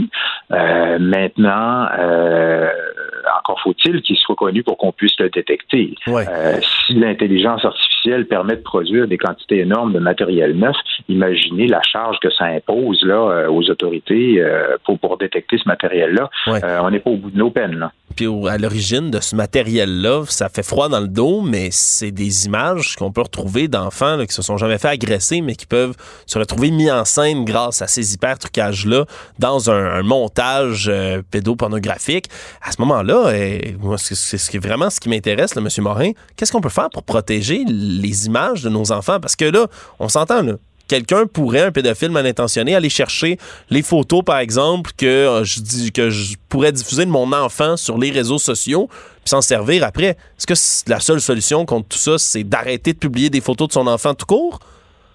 Ben, vous avez raison. Écoutez, en théorie, aucun enfant n'est à l'abri de voir ces images utilisées dans des montages euh, pédopornographiques. C'est terrifiant. Euh, oui. Euh, maintenant, qu'est-ce qu'on peut faire par rapport à ça? Ben, il faut savoir que sur la plupart des plateformes de médias sociaux, euh, il y a des paramètres de confidentialité qu'on peut resserrer de manière à limiter la diffusion du matériel qu'on y publie. Euh, par défaut, ces paramètres-là sont souvent publics de telle manière que votre nouveau profil Facebook va être accessible à tout le monde. Euh, maintenant, si vous resserrez vos paramètres de confidentialité pour faire en sorte que seuls les gens de votre entourage proche, euh, vos connaissances, euh, puissent avoir accès à votre profil, ben vous venez de limiter la diffusion de, de vos publications, de vos photos, et euh, de limiter la possibilité que ça tombe entre de mauvaises mains. Donc, ce serait, je dirais, une précaution euh, élémentaire à prendre là, pour les gens qui nous écoutent. Oui, donc c'est bien important de faire attention parce que ces photos-là peuvent être utilisées de, manière euh, vile dans toutes sortes de montages. Tantôt, je vous ai posé la question, est-ce que les policiers sont outillés pour réagir à ce genre de, de d'événements-là? Mais je vous repose une, la même question, mais différemment, M. Morin. Est-ce que le système judiciaire est prêt à faire face à tout ça. Est-ce qu'il y a des cyberpédophiles comme ça qui pourraient utiliser l'excuse de dire Ah, mais vous savez, euh, j'ai produit de la pornographie juvénile, mais ce ne sont pas, euh, c'est pas un vrai enfant là-dessus, ou c'est généré par l'intelligence artificielle, donc je ne suis pas vraiment pédophile dans ce contexte-là. Est-ce que le système judiciaire est prêt à faire face à ça? Ben, je pense qu'on a eu un bon exemple de ça euh, dans la cause à laquelle vous avez fait référence là au début de l'entrevue, là, le dénommé Larouche là à Sherbrooke, euh, qui s'est fait prendre avec euh, ce qu'on considère comme l'une des collections de pornographie juvénile les plus les, les, les, les, les plus considérables de l'histoire judiciaire. Ouais. L'avocat de la défense dans cette dans ce cas-là particulier avait invoqué justement, comme vous le dites, le fait que au final, il n'y avait pas d'enfant qui avait été agressé physiquement euh, par cet individu-là. Et le juge a répondu à ça que non, au contraire, les enfants qui figuraient déjà dans ces images-là ont été revictimisés par la réutilisation de leurs images et de nouveaux enfants ont été victimisés également par l'utilisation de leur visage sur ces images-là. Donc, il y a une double victimisation, une revictimisation ici. Le juge l'a bien compris et euh, j'ose espérer que euh, cette histoire-là va, va faire école là, auprès des autres juristes qui seront appelés à se prononcer sur euh, des cas semblables là, dans les, les, mois, les années à venir. Hmm. Ben on comprend qu'il va falloir faire être alerte dans les prochaines années parce que, mon Dieu, la technologie, ça évolue pour notre bien, mais aussi pour notre pire dans des situations comme celle-là. Vraiment, là, il y, a des, il y a des choses terrifiantes que l'intelligence artificielle est capable de faire. Puis ça, vraiment, là, je pense que c'est dans les plus, les plus basses qu'on peut trouver. Là. Comme exemple, René Morin, vous êtes porte-parole du Centre canadien de protection de l'enfance. Merci beaucoup d'avoir été là. Je vous en prie, au revoir. Au revoir. Cube.ca. Informé, cultivé, rigoureux. Il n'est jamais à court d'arguments. Savoir et comprendre. Alexandre Morin-Villouellette. Un adolescent de 17 ans poignardé. Une autre femme assassinée. Il est visé par des allégations d'inconduite sexuelle. Les formations politiques s'arrachent le vote des familles. Comment faire fructifier votre argent sans risque? Savoir et comprendre les plus récentes nouvelles qui nous touchent. Tout savoir en 24 minutes. Avec Marianne Bessette et Alexandre Morin-Villouellette. Dans cet épisode du vendredi 19 mai, la participation des employés de la CAQ lors du vote de confiance fait sourciller l'opposition. Un service partenaire du gouvernement fédéral exige une requête rédigée en anglais pour l'obtention d'une réponse et le deepfake utilisé par des pédophiles pour la production de vidéos de pornographie juvénile. Tout savoir en 24 minutes. Savoir en 24 minutes. Bonjour et bienvenue à Tout savoir en 24 minutes. Salut Alexandre. Bonjour, Marianne. On se rappelle, la semaine dernière, la CAQ s'est euh, rassemblée. En fait, les quelques 900 militants de la CAQ se sont réunis en congrès à Sherbrooke et le premier ministre François Legault s'est, euh, en fait, s'est soumis à un vote de, de confiance. C'est le personnel politique des euh, cabinets ministériels et bureaux de circonscription des députés qui ont pu participer au vote de confiance pour François Legault. Euh, et en fait, lui, il a récolté 98,61 et c'est une pratique qui est vraiment peu courante et qui a vraiment étonné ses adversaires. Là, ça, ça vient tout juste de sortir. Oui, parce que c'est normal faire un vote de confiance, exercice euh, classique, si on veut, là, des grands rassemblements politiques militants comme celui-là. On fait le même exercice dans à peu près tous les partis, puis ça avait surpris des gens. 98,61% OK, c'est extrêmement élevé. Ça veut dire qu'il n'y a pas grand monde là-dedans qui, eux, réitéraient qu'il y avait plus de confiance ou moins de confiance en François Legault. Bon, ça faisait réagir pour toutes Ce qui est nouveau ici, c'est vraiment l'implication des gens de la politique qui travaillent pour les cabinets, le staffer, les staffs, comme on dit en bon français. Euh, ça, c'est vrai que c'est spécial. Parce que là, tu fais un vote de confiance, que ce soit des militants qui répondent certes, puis tout à l'heure, j'avais euh, le ministre Jean-François Roberge qui était avec moi, puis je lui ai posé la question. Puis lui dit bah oui, mais vous savez, vous êtes employé, vous êtes souvent aussi militant depuis très longtemps, on peut vous laisser vous exprimer là-dedans. Ça, j'en conçois. Je suis d'accord avec lui. Puis c'était pas 900 employés non plus qui étaient là. Soit. Après ça, parce que t'es es le patron, tu sais. François Legault, c'est le patron de ces gens-là. C'est bizarre, tu sais, t'arrives comme ça à ton assemblée pour te rendre là pour exprimer ton mécontentement. Ben non. Contre la personne qui te paye? Ben non. C'est comme évident que ces gens-là allaient voter en faveur de M. Legault là-dedans. Fait que c'est sûr que là, quand on entend ça, ben on peut rouler des yeux, encore une fois. Je pense que c'est la première réaction que tout le monde va avoir. Mais après ça, je pense que ce qui est plus inquiétant, du moins ce que moi je trouve plus inquiétant, c'est qu'au sein d'un parti politique, tu 98% de gens qui soient tous derrière toi, il n'y a pas de problème, on y va, let's go, on va t'appuyer, peu importe. Moi, je trouve qu'une petite base de dissension, là, tu sais, 90% j'aurais trouvé ça mieux. 80 aussi. Qu'il y ait des gens au sein de l'establishment qui soient à l'intérieur du parti, qui soient capables de dire ben regarde, moi, je suis pas vraiment d'accord avec le chef en ce moment. Je suis pas d'accord. Un peu de dissension, c'est ça, c'est du choc des idées que jaillit la lumière dans des cas comme ceux-là. Puis qu'il y ait ben, tout le monde qui soit derrière M. Legault, puis qui soit bien content de faire des beaux sourires, puis tout va bien à la CAQ, alors qu'ils ont, on va se le dire, là, un mauvais printemps politique. C'est plusieurs fiascos les uns après les autres. Ça a commencé par ça à clic, puis ça se poursuit maintenant avec des nominations de juges, d'amis qui sont, ben, même s'il s'est excusé, puis il recommencera plus, qui sont spéciales du côté de Simon Jolin Barrette. Des les- propos du euh, ministre de l'Éducation, Bernard Drinville, également. Cette semaine, c'est c'est la chose qui a fait le plus parler. Exactement, le salaire des députés en même temps, tu négocies des conventions collectives puis tu te votes une tes conventions collectives, c'est comme du 9% que tu veux d'augmenter les gens, puis tu tu t'augmentes de 30% même si c'est quelque chose qui devait être fait éventuellement, ça fait sourciller. Bref, c'est pas un super bon printemps pour la CAQ puis de voir que tout le monde à l'intérieur du beau bateau est C'est pas tout le monde, c'est 98,61% mais que Alexandre. 98,61% des gens soient derrière toi, puis oui, oui, tout va bien, Madame la Marquise, au sein de notre parti en ce moment, mais ça, moi, ça me fait plus douter.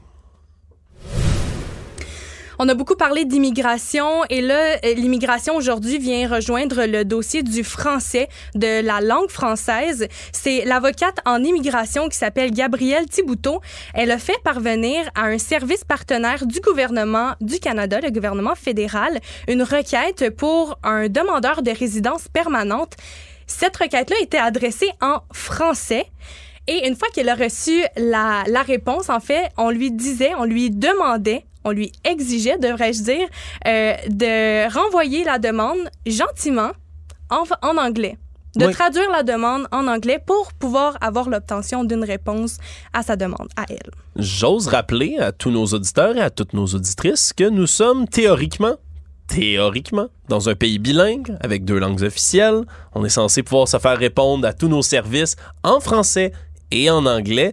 Puis encore une fois, ben, est-ce qu'on est surpris? Le gouvernement fédéral manque à ses engagements en matière de langue. Puis Marianne, moi tantôt, là, je le disais, je suis avec M. Roberge, c'est lui le principal intéressé dans ce genre de dossier-là. Il a dit aujourd'hui que c'était inacceptable. Mais quand je lui en ai parlé, là, il est pas surpris. Ça le surprend pas, ça me surprend pas, ça te surprend pas, puis je pense que ça surprend personne maintenant. Chaque fois que le gouvernement fédéral manque à ses engagements en langue, puis c'est quoi? Il va en avoir d'autres des incidents comme ça, puis c'est ça moi qui m'inquiète, c'est qu'on dirait que ça devient tellement récurrent que maintenant on se désintéresse. Ah, encore le gouvernement fédéral, ah, encore, ils sont pas capables de parler français, ils sont donc bien poches. Puis on laisse ça comme ça. Puis moi, je vais te le dire, Marianne, puis tu m'as déjà entendu chialer là-dessus ici au bureau, puis je vais le refaire. moi, j'ai appelé, j'ai fait des demandes auprès du cabinet du premier ministre du Canada, Justin Trudeau, le plus haut bureau de la plus haute fonction publique au pays, d'un pays bilingue, je le rappelle. Puis on, qui qui m'est revenu? Une relationniste de presse qui ne parlait pas un mot de français. Elle est relationniste de presse du premier ministre d'un pays du G7 qui est bilingue, elle parle pas français. J'étais catastrophé. Puis pour moi, ça démontre à quel point on sent torbinouche au gouvernement fédéral. Je le dire comme ça, on s'en fout. Ils s'en foutent, c'est pas important. Quand t'engages des employés là, très proches de toi qui vont parler avec des médias bilingues, des médias francophones, tu dis, oh, on va leur envoyer à la fille qui parle en anglais seulement, sûrement qu'ils vont être contents, ils vont se conformer, ils sont tellement gentils, les Québécois, ils vont parler en anglais parce que sinon ils se font pas comprendre, c'est bien correct. Puis moi, ça, cette attitude-là, ça m'épuise. Alors que si ça, ça arrive dans le bureau de M. Trudeau, ben là, qu'il y ait un bureau subordonné en Arabie Saoudite qui soit pas capable de répondre en français, mais c'est quoi? Ça me surprend plus, mais ça me déçoit en maudit. Mais t'apportes un point, Alexandre, quand tu dis que nous, on va se conformer, oui, on va traduire, mais c'est l'étape de traduction entre la demande en français et en anglais qui rajoute du travail aux personnes qui, euh, font la demande. Puis, il n'y a pas eu d'excuses qui ont été euh, qui ont été formulées par la suite. Heureusement, le dossier s'est conclu dans la langue maternelle du client, soit en français, mais il n'y a pas d'excuses qui ont été faites, puis un travail en double qui a été exécuté euh, par l'avocate en immigration euh, en tant que telle. Actualité. Tout savoir en 24 minutes. 2025. 2025, les Québécois vont devoir patienter jusqu'au début de cette année-là pour pouvoir récupérer les bouteilles d'eau et de vin. On se rappelle que c'est un projet qui avait été, euh, la date butoir était supposée être en novembre. Ça a été reporté encore une fois ce matin dans une conférence de presse avec euh, le ministre de l'Environnement, euh, Benoît Charette. donc, pour ce qui est du verre et du plastique, on parle d'un échéancier qui nous amènerait en quelque part au début du, de, de 2025. Puis, ça serait un report qui serait parfaitement assumé par, euh, par le ministre. En fait, ce serait des fabricants de machines qui, ont, euh, qui sont vraiment incapables pour l'instant de livrer un nombre suffisant pour pouvoir euh, répondre à la demande du gouvernement. Mais ça, c'est, c'est pas surprenant, mais en même temps, je pense pas qu'il y ait lieu de s'alarmer. Sincèrement, si on n'a pas les machines précises pour être capable de trier, parce que là, il faut comprendre, quand on va modifier la consigne, on va devoir vraiment aller séparer dans des grosses machines certains produits. Pas tout, mais certains produits de recyclage. C'est une très bonne mesure, mais si on n'est pas prêt, euh, on n'est pas prêt. Moi, je préfère qu'ils attendent que de lancer ça en plein chaos, que les gens sachent pas quoi faire, quoi recycler, comment le faire. Je pense qu'avant même là aussi d'avoir les machines, il falloir qu'il y ait un travail de terrain qui soit fait, là, des annonces, des, des circulaires pour être capable d'informer les gens justement de comment la on va. La sensibilisation aussi pour la consigne, on en parle de plus en plus, mais est-ce que les gens le font? Ouais, mais là, c'est, la seule chose qui m'inquiète, Marianne, en fait, c'est quoi? C'est que là, chez nous, j'ai comme un gros bac de bouteilles de vin vide que j'ai bu, euh, que j'ai bu, que des gens sont venus boire chez moi, je vous promets. Et euh, qui attendent là, puis je sais pas quoi faire avec, puis je sais pas comment consigner, puis pour moi ce serait aberrant de les lancer dans la poubelle. Fait que j'attends j'attends que ça arrive ces machines là, mais là si tu me dis qu'ils vont rester dans mon bac jusqu'en 2025, là c'est ma blonde qui va pas être contente. Ouais, 2025, va falloir attendre à là. Mais par contre, si tu consignes tes, tes canettes, euh, tes pots, tes boîtes de conserve, euh, tous les contenants en aluminium, en fait, à partir du 1er novembre 2023, cette année, ça va passer de 5 sous à 10 sous. Oh! Puis là, après, en 2025, là, tu vas pouvoir recycler, ben, consigner, en fait, tout ce qui est plastique, verre, carton, multicouche. Ouais, mais le problème, c'est que c'est pas moi qui consigne mes canettes en arrière de chez nous. C'est le triangle des Bermudes. Si ah! je mets un sac de canettes, il disparaît en à peu près 15 minutes fait que ça, c'est parfait. Il y a des gens qui en ont besoin de ces canettes-là. Puis ils viennent les chercher chez moi en plus. Quel bon service. On a appris ce matin qu'il y aurait jusqu'à deux fois plus d'employés dans les maisons des aînés euh, du Québec que dans les CHSLD. Euh, en fait, c'est les ratios du gouvernement qui, euh, qui prévoient ça, en fait, parce qu'on a appris par euh, la grille de recommandation de la Direction nationale des soins de services infirmiers qui date de décembre 2021 que, en fait, une, euh, il y a vraiment une différence frappante en ce qui concerne les infirmières auxiliaires qui sont en poste de jour ou de nuit.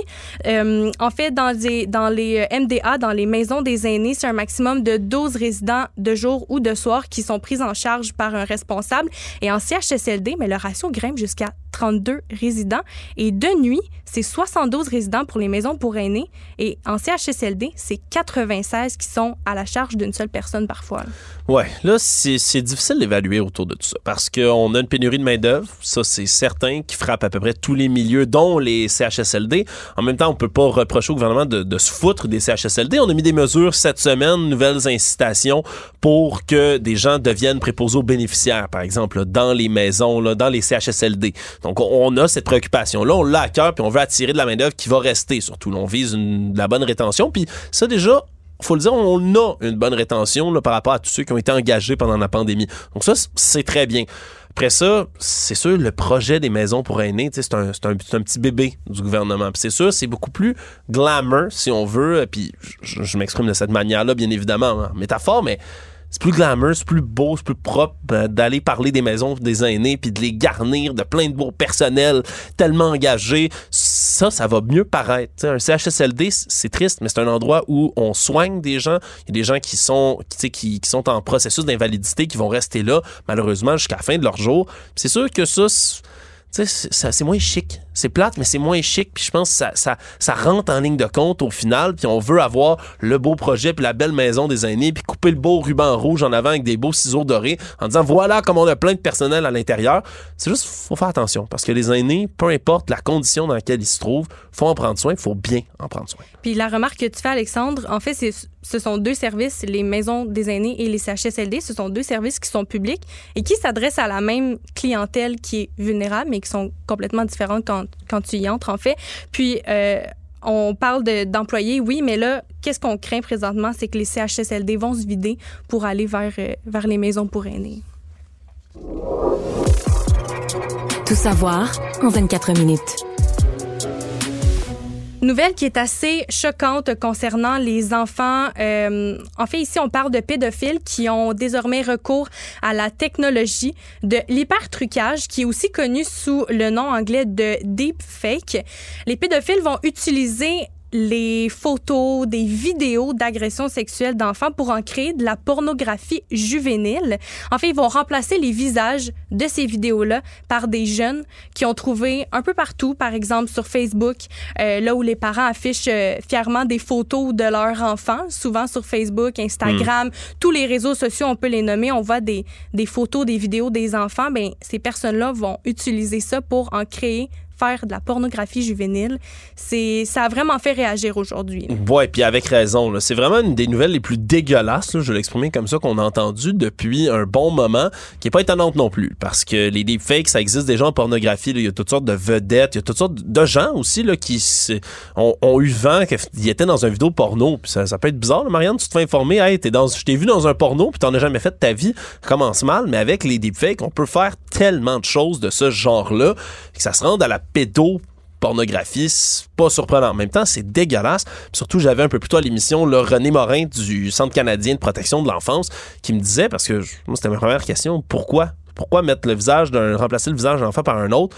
Mais c'est des désirs de satisfaction super, super dégoûtants. Par exemple, quelqu'un qui va voir son petit voisin jouer dans la rue puis qui a envie de l'agresser puis qui le met en scène dans un vidéo pédopornographique. C'est dégueulasse. Puis surtout, ben, c'est inquiétant pour les parents, là, parce que je pense que tout, tout fier parent aime ça, là, mettre des belles petites photos de ses enfants sur les réseaux sociaux, Mhm. puis montrer à tout le monde à quel point ah, ils sont beaux aujourd'hui dans, son, dans leurs nouveaux petits souliers, ils vont à l'école ce matin. Mais malheureusement, ça va faire partie de l'hygiène numérique maintenant d'être obligé de restreindre les gens qui ont accès à nos réseaux sociaux quand on est parent, juste pour être sûr que quelqu'un n'utilise pas les images de nos enfants pour en faire de la pornographie vraiment Ah, c'est déprimant. c'est- à des fantasmes. Ouais, c'est, c'est franchement dégueulasse, cette nouvelle-là. C'est plate, mais faut être au courant. Puis surtout, faut être capable d'en parler pour que, un, je le dis, les parents aient une bonne hygiène numérique. Deux, que la police, que les, le système judiciaire soit équipé pour gérer tout ça. Parce que dans le procès qui, rapporte cette nouvelle-là, si on veut, c'est un des pires cas de figure en termes de collection, selon M. Morin, à qui je parlais tout à l'heure. Une des pires collections qu'on a trouvées de, do- de documents, de dossiers pornographiques en termes de volume. Après ça, euh, c'est parce que le système judiciaire doit s'occuper de ces gens-là. Puis monsieur le pédophile, dans cette histoire-là, lui, ben, il disait qu'il avait agressé personne. C'était c'était juste comme ça des faux visages qu'on plaçait sur quelqu'un. Mais attendez une minute, là. Posséder de la pornographie juvénile, c'est un crime à la base. Mhm. Puis c'est absolument dégueulasse. Puis je pense même que c'est quasiment, ça devrait quasiment être un facteur aggravant là, de, de vouloir, d'avoir un désir comme ça, de changer les visages d'enfants qu'on voit être agressés dans des vidéos comme ça. Je- j'en parle mes mots, c'est dégueulasse, mais c'est bien qu'on en parle parce qu'il faut être outillé à faire face à tout ça parce que on n'a pas le choix. Ça s'en vient puis ça risque de se multiplier des cas comme ça. Puis la particularité avec ça aussi, c'est que le deepfake, hyper trucage, ça peut, ça peut vraiment être difficile à déceler quand tu regardes une vidéo de, de voir avant avec Photoshop, ça paraissait un peu, c'était plus long à faire, mais là maintenant c'est plus rapide avec un résultat qui est encore plus réaliste. Puis les enquêteurs spécialisés, il y, y en a qui reconnaissent des, des images, des séquences vidéo pédopornographiques parce qu'elles se retrouvent, elles, dans des multiples collections, mais encore là, c'est dans de rares cas. Une ancienne gardienne de Sainte-Brigitte de Laval, elle, a été reconnue coupable d'homicide involontaire, involontaire pour la mort en mai 2018 d'une fillette de 10 mois qui était sous sa responsabilité. En fait, pour euh, faire une petite, euh, une petite ré- rétro-inspection là, des, des événements, ça s'est passé le 1er mai 2018. La petite fille a été déposée à la garderie de Madame Cathy Jonf, qui a 41 ans, à Sainte-Brigitte de Laval. Elle était en pleine santé selon ses proches. En- un peu plus tard en matinée, il y a un appel qui a été fait par la gardienne au 911 pour une enfant qui était inconsciente. Par la suite, ça s'est transformé avec des convulsions, puis un constat de mort cérébrale à peine trois heures plus tard. Il y a plusieurs quand même le spécialistes qui ont témoigné pendant le procès, un pathologiste judiciaire, un neuropathologiste judiciaire également, deux ophtalmo- ophtalmologiques pédiatriques, un neurologue, un neurochirurgien pédiatrique tous, tous ces spécialistes-là ont témoigné et ils sont tous venus à la conclusion que c'est un épisode de secouage qui a mené à la mort de la petite fille qui, je rappelle, avait 10 mois au moment des faits. Donc, elle a été secouée par la, par la gardienne. Ben, c'est affreux. Puis heureusement qu'il y a des experts comme ça qui viennent témoigner là, pour parler de ces événements-là. Vraiment, c'est tragique, mais au moins, la justice est rendue dans ce, dans ce cas-là. Vraiment, qu'une éducatrice ça aux enfants qui gardent, c'est ahurissant. Mhm. Elle était au téléphone avec sa sœur le matin même. Euh, elle lui a parlé plusieurs minutes au téléphone. Puis sa sœur, la sœur de l'accusé, a été témoin euh, de, de, de, de ses propos. En fait, la gardienne aurait crié après, après la petite fille. Donc, ça montre vraiment l'état d'esprit qu'elle avait au moment des faits. Elle est coupable d'homicide involontaire puis elle est passible d'une peine d'emprisonnement à perpétuité. Savoir et comprendre. Tout savoir en 24 minutes. Il y a une famille d'Outremont qui a perdu son chien d'assistance en octobre dernier, qui espère retrouver euh, la petite bête euh, parce que euh, le, chien en question, qui se nomme Bella, venait porter assistance à une jeune fille de 12 ans qui souffre d'anxiété sévère avec de l'obsession, des, compulsions également. C'est une jeune épagnole blonde de 5 ans qu'on cherche. Puis en fait, ça peut vraiment venir jouer là, sur, le, le, le mental, puis sur l'état d'esprit d'une personne qui souffre d'anxiété, qui avait un chien d'assistance et qui maintenant n'en a plus. Ça peut vraiment venir faire en sorte que les crises sont de plus en plus fréquentes, de plus en plus répétitives. C'est vraiment dommage dans ce cas-là. Oui, absolument. C'est super triste comme histoire. Je pense que n'importe qui qui perd son chien, n'importe quelle famille, c'est déjà une, une tragédie locale hein, qui est vécue par la, par la famille. Mais là, en plus, quand c'est un chien d'assistance, Ouf, euh, les, les preuves sont plus à faire là, dans le cas de la zoothérapie. Là, ça marche, avoir un animal avec soi pour prendre soin, même si vous faites pas de l'anxiété sévère. euh, C'est de la zoothérapie. C'est de la zoothérapie. Ça aide d'avoir une petite bête à poil chez, chez soi.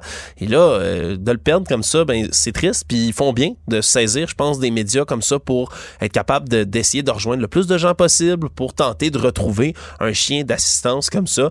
Euh, la petite fille de 12 ans, là, je suis certain que ça l'aidait tellement d'avoir avoir ce chien-là. Donc, ouvrez l'œil, ouvrez l'œil, là, cette... Oui, euh, ouais, parce qu'il y a des centaines d'affiches qui ont été collées dans plusieurs quartiers. Il y a des signalements aussi qui ont été faits auprès des vétérinaires. Il y a des annonces qui ont été partagées massivement sur les réseaux sociaux. Puis d'ailleurs, il y a eu un signalement hier euh, qui disait que le chien aurait été aperçu jeudi matin, donc hier au parc des Hirondelles à Huntsic. Donc on espère vraiment que la jeune va pouvoir euh, retrouver son chien parce que ça vient renforcer le sentiment de sécurité en quelque part. Ça arrête des crises d'anxiété, comme je le disais tout à l'heure. Puis euh, ça peut également réveiller la personne là, pendant, pendant un cauchemar.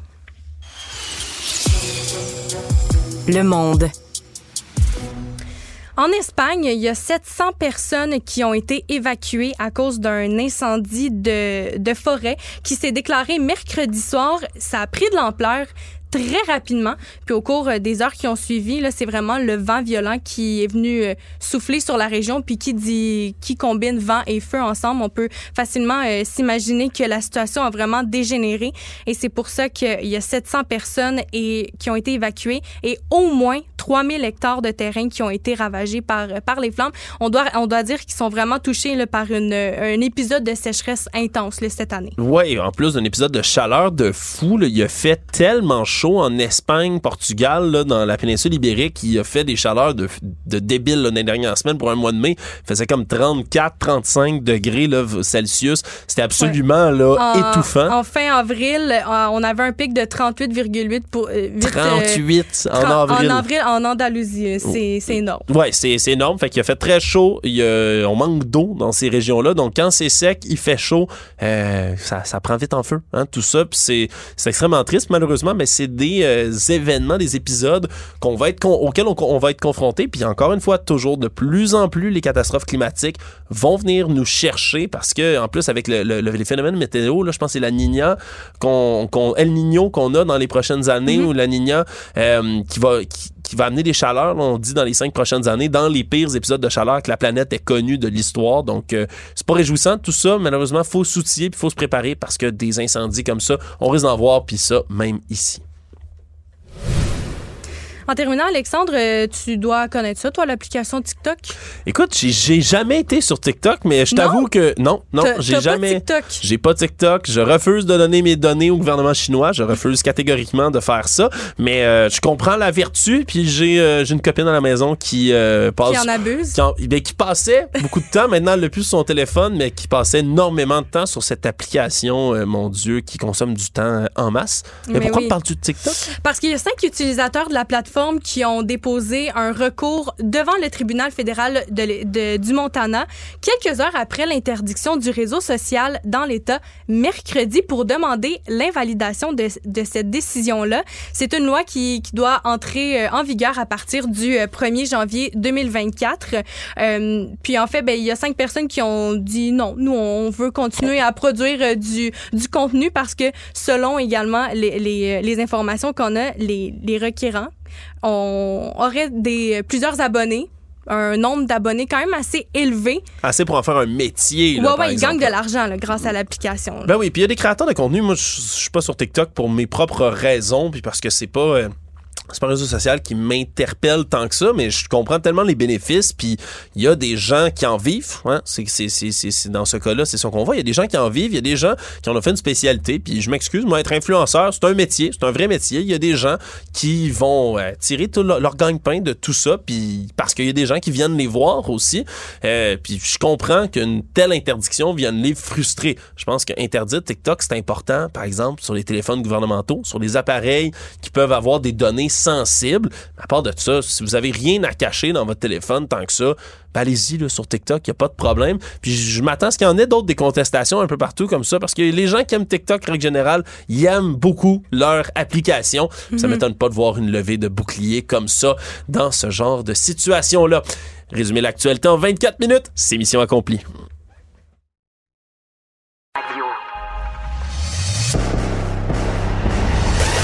Alexandre Moranville-Ouellette. Probablement capable de vous battre à n'importe quel jeu de société, tout en débattant des enjeux de société. Émotionnel ou rationnel? En accord ou à l'opposé? Par ici, les brasseurs d'opinion et de vision. Les rencontres de l'air. Bonjour Emmanuel. Bonjour. Écoute, on a annoncé plus tôt aujourd'hui là, une grande partie là, du plan vert du gouvernement Legault. Ça venait avec euh, une bonne nouvelle quand même. On a trouvé 60% là, de ce qu'on va faire là, comme mesure pour réduire les gaz à effet de serre. Moi, je t'avoue, Emmanuel, ça m'a comme pris à l'envers. là. C'était positif tout ça, mais moi, on dirait que ça m'inquiète qu'on ait trouvé 60% des mesures qu'on doit prendre d'ici 7 ans. Là, pas les- on les a pas mis en action, là. On les a trouvées seulement.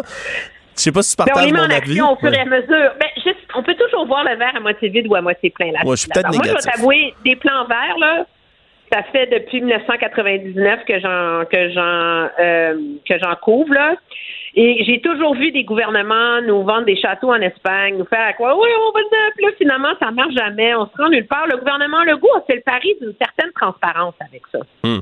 En disant, nous, on met dans notre plan vert ce qui a été modélisé, puis ce qui donne des résultats, puis où on est capable de voir ça, ça baisse de tant de tonnes de GES. Alors, c'est sûr que tu peux dire 60% seulement. Allô, comme il en manque 40 là, qu'on n'a pas trouvé. C'est- quand même ça le problème. Euh, mais en même temps, il y a une aide. Moi, je trouve qu'il y a, il y a- il y a- quelque chose d'honnête là-dedans. Il y a quelque chose de clair, il y a quelque chose euh, de, de, de précis. Euh, mais il y a deux écueils, moi, que je vois dans la stratégie du gouvernement. La première, c'est on est dans une logique parce que c'est comme si la conversion climatique de François Legault se fait sur l'autel de l'économie. Hein? Donc, on investit quand ça rapporte. Tu sais, qu'on a un win-win, environnement, croissance économique. Mais donc, on se retrouve quand même avec un plan vert qui essaie de faire croire aux gens qu'on peut réduire les émissions de gaz à effet de serre de 37,5 d'ici 7 ans sans que le citoyen n'ait à changer ses comportements. La seule chose qu'on dit au monde, c'est allez vous acheter une auto électrique. Hmm. Puis ça, moi, j'ai, tu sais, je suis pas, je suis pas, je suis pas spécialiste en modélisation là des changements climatiques, mais j'ai, j'ai énormément de, de difficultés à croire ça. Puis je pense que c'est la critique principale des gens face au plan du gouvernement. C'est qu'on est, tu sais, on, ça prend de la sobriété énergétique, mais on, on, on veut jamais punir, on veut jamais faire, c'est comme si on allait juste y aller en donnant des petites tapes dans le dos, tu sais. Ouais. Juste avec la carotte, jamais avec le bâton. Je sais pas pendant combien de temps le gouvernement va pouvoir soutenir ça. Ouais. Puis l'autre chose, c'est que c'est sûr que le gouvernement met 9 milliards de dollars. Là, il augmente sa mise, là, tu sais, encore davantage. Mais dis-toi que, puis tu dis, waouh, 9 milliards. Puis c'est vrai que jamais un gouvernement n'a mis plus que le gouvernement Legault. Puis 9 milliards, ça va vrai 1,5, 1,6 milliards par année. Ouais. La réalité, c'est que Ouranos, qui est quand même un organisme hyper respecté, tu sais, puis c'est qui est vraiment indépendant. C'est pas du, du militantisme gauche vert, là. Non, non. Chiffre que juste pour les municipalités, ça prendrait 2 milliards par année. Ouais. Donc, la réalité, c'est que oui, c'est un pas dans la bonne direction, mais faut pas s'imaginer que c'est assez, tu sais. Non, c'est ça. Puis faut pas, je pense, ça va être le, le travail des oppositions là-dessus. Tu sais, oui, d'être constructif, mais surtout de le dire, ça, ce message-là, c'est pas assez. Oui, c'est bon, mais, on, puis si on laisse le gouvernement se féliciter qu'on on a mis le plus de l'argent de l'histoire euh, du Québec, mais c'est sûr qu'ils vont se péter les bretelles avec ça, mais au final, c'est pas assez. Oui, là. mais les gens, y a une part de ça qui repose chez les, chez les lecteurs. Regarde, l'électorat, on vient de sortir d'une élection Ouais. où les gens ont rejeté avec force l'idée de payer une taxe pour des véhicules qui polluent. Hmm. C'est- ça, les, les taxes oranges, là. C'était un malus, là. Tu sais, t'achètes une auto qui pollue, ben, tu, tu vas, tu vas euh, payer une surtaxe, là. Donc, on est encore dans une société où les gens revendiquent le droit d'avoir un SUV, là. Alors, tant que les gens vont pas voter avec leur conscience écologique, ben, on a un gouvernement qui va pouvoir continuer à faire ça, là. Oui, absolument. Surtout que, à part le, mis à part les conservateurs, là, qui eux avaient aucun objectif de réduction des GES, mais c'est quand même le, le plus bas de tous les objectifs qu'on avait, c'était celui de la CAC. Puis encore là, on a- il nous manque encore 40% de mesures qu'on sait pas trop qu'est-ce qu'on va faire d'ici Ouais, 7 ça ans. illustre aussi Hein? peut-être que les plans des autres n'étaient pas très, euh, Ouais, pas très réaliste. Pas ça, je suis réaliste. entièrement je suis entièrement d'accord avec toi là-dessus, Emmanuel. Là, la surenchère là, des objectifs de GES. Moi, je suis comme déprimé parce que tu- là, tu me diras, oui, mais t'es jeune, Alex. Certes, mais moi, il n'y a pas un objectif de réduction de GES dans ma courte vie que j'ai vu être, être rempli. Là. Ça arrive jamais. là.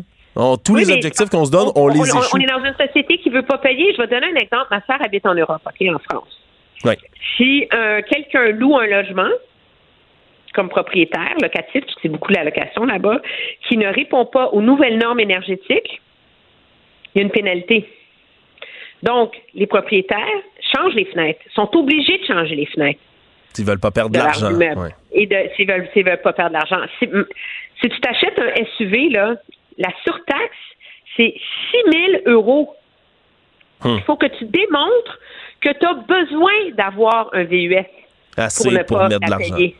Ouais. Non, t'as raison, on n'utilise pas beaucoup le bâton. Hein? Si on veut pas aller là, euh, faut pas se surprendre que c'est difficile d'y arriver, là.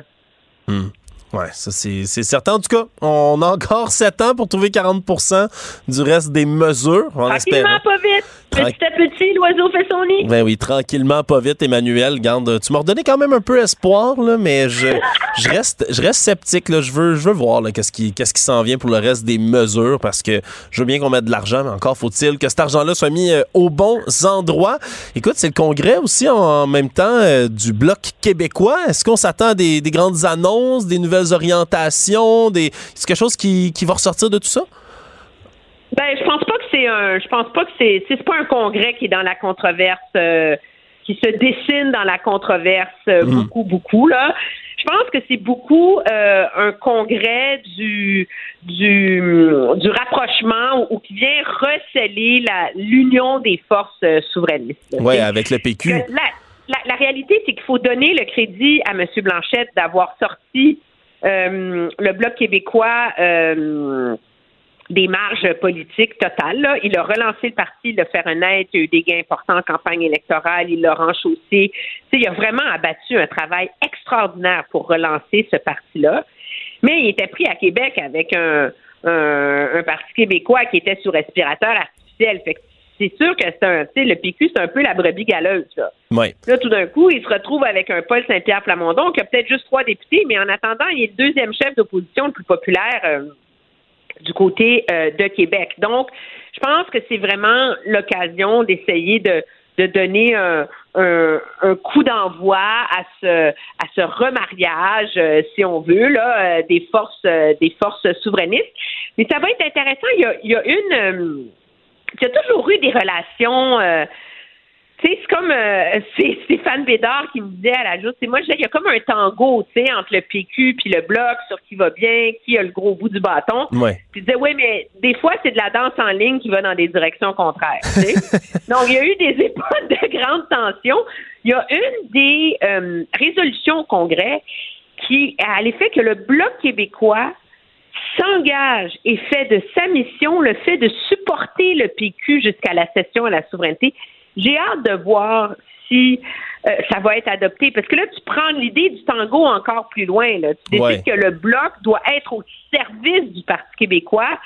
Euh, Est-ce qu'on va aller jusque-là? C'est peut-être la résolution la plus... euh, c'est même pas controversée, là, la plus euh, épineuse ou intéressante à voir, mais ça va être intéressant ce soir de voir le d'entendre le discours non seulement de G17, mais aussi de Paul Saint-Pierre Plamondon. Je pense que c'est la première fois depuis 2011 qu'il va y avoir un chef du PQ euh, au congrès du Bloc. Oui, et puis je vais, je vais reprendre euh, les propos de ma collègue Yasmine Adel-Fadel ici qui disait là, c'est c'est le fun, le PQ, c'est comme, euh, c'est comme si ton ex gagnait à la loterie. Tout d'un coup, t'as t'as le goût de retourner le voir. Là. Tu sais, là, le PQ est passé de, de zéro à héros tout d'un coup, puis là, ah, mais il est réinvité au parti de famille maintenant qu'il a des intentions de vote. Tu sais, C'est-tu pas beau la magie de la popularité? Alors, euh, on, leur, ben, on, leur souhaite, on leur souhaite bien de la danse, hein? de la danse en ligne, du tango, un petit on a fait plus de tango. un petit slow, peut-être, pourquoi pas. Regarde, on verra ce qui sortira de, de tout ça durant la fin de semaine. Puis là, au moins, tu vas avoir euh, ton lundi, je, je te le souhaite, Emmanuel, de congé pour bien te reposer avant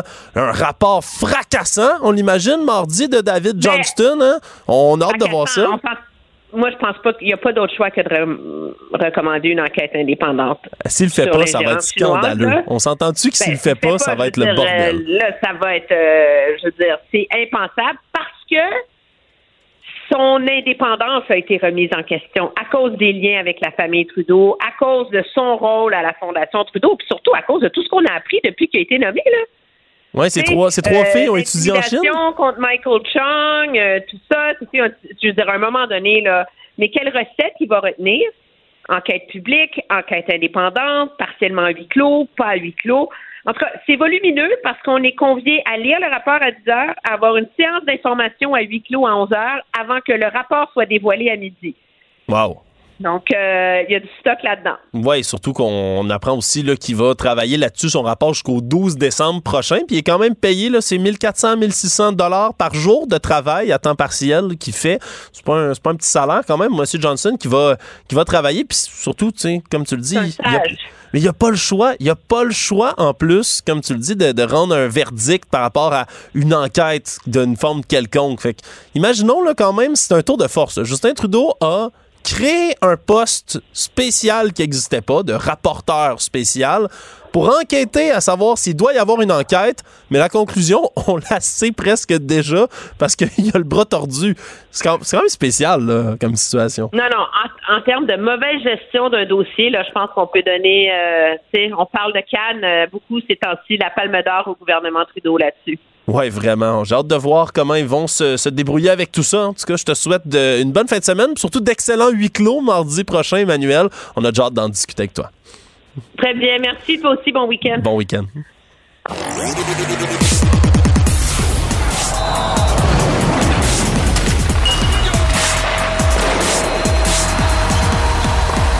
Jean-François Barry, un chroniqueur pas comme les autres.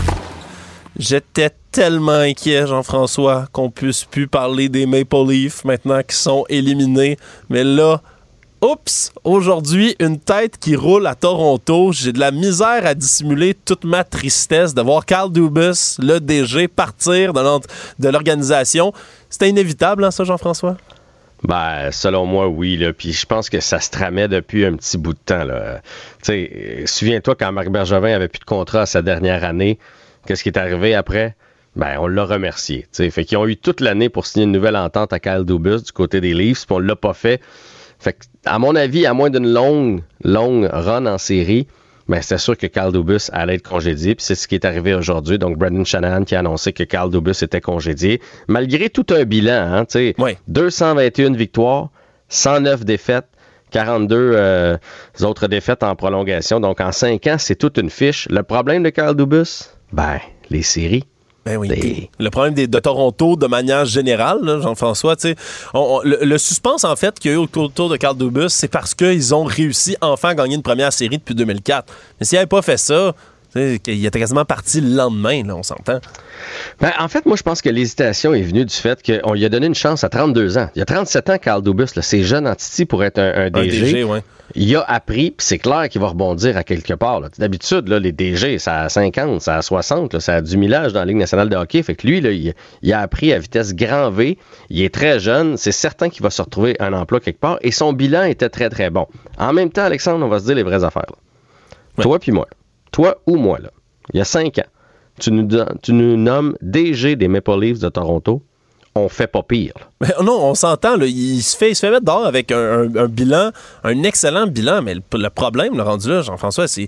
Honnêtement, là, moi, je compare ça, c'est presque de la politique. hein. Quand tu parles des clubs comme Toronto, comme Montréal, où tu as des, fans qui sont complètement cinglés, là, puis je dis ça dans le plus grand des respects, le plus grand des honneurs en parlant de Montréal, on est des fans un peu fous, mais ça devient presque de la politique. là. Rendu là, les fans allaient exiger une tête. là. Fallait que tu leur donnes quelqu'un en, en pâture. Là. Puis dans ce cas-ci, ça prenait quelqu'un, puis là, c'est Carl Dubus qui passe à la trappe. On s'entend qu'avec les statistiques qu'il y a eu, puis les saisons qu'il y a eu, tu sais, logiquement, c'est pas quelqu'un que tu mets dehors, mais...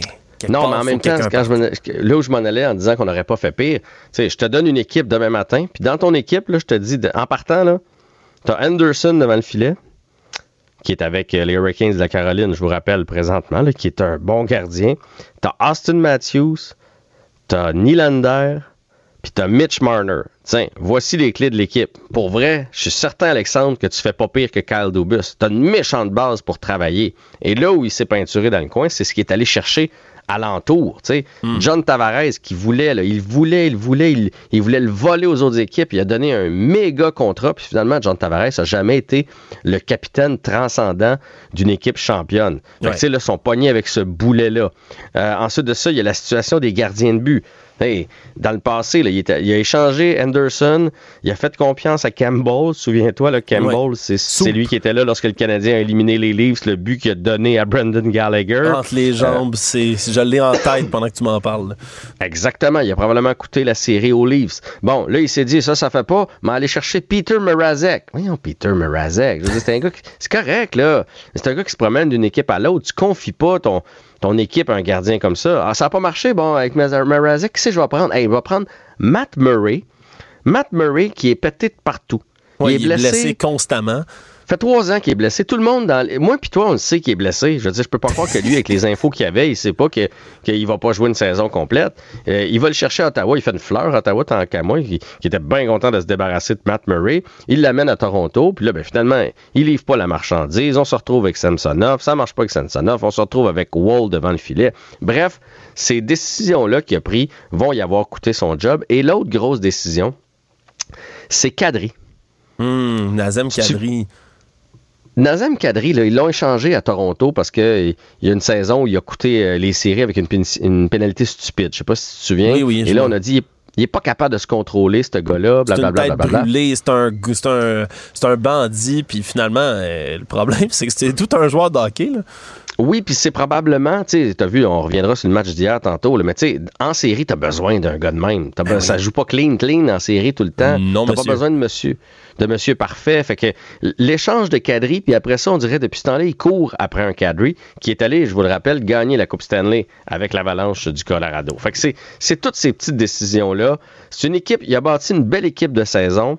Euh, puis en série, ben c'est pas ça du tout. Puis moi, je suis allé au Mexique là, il y a deux semaines.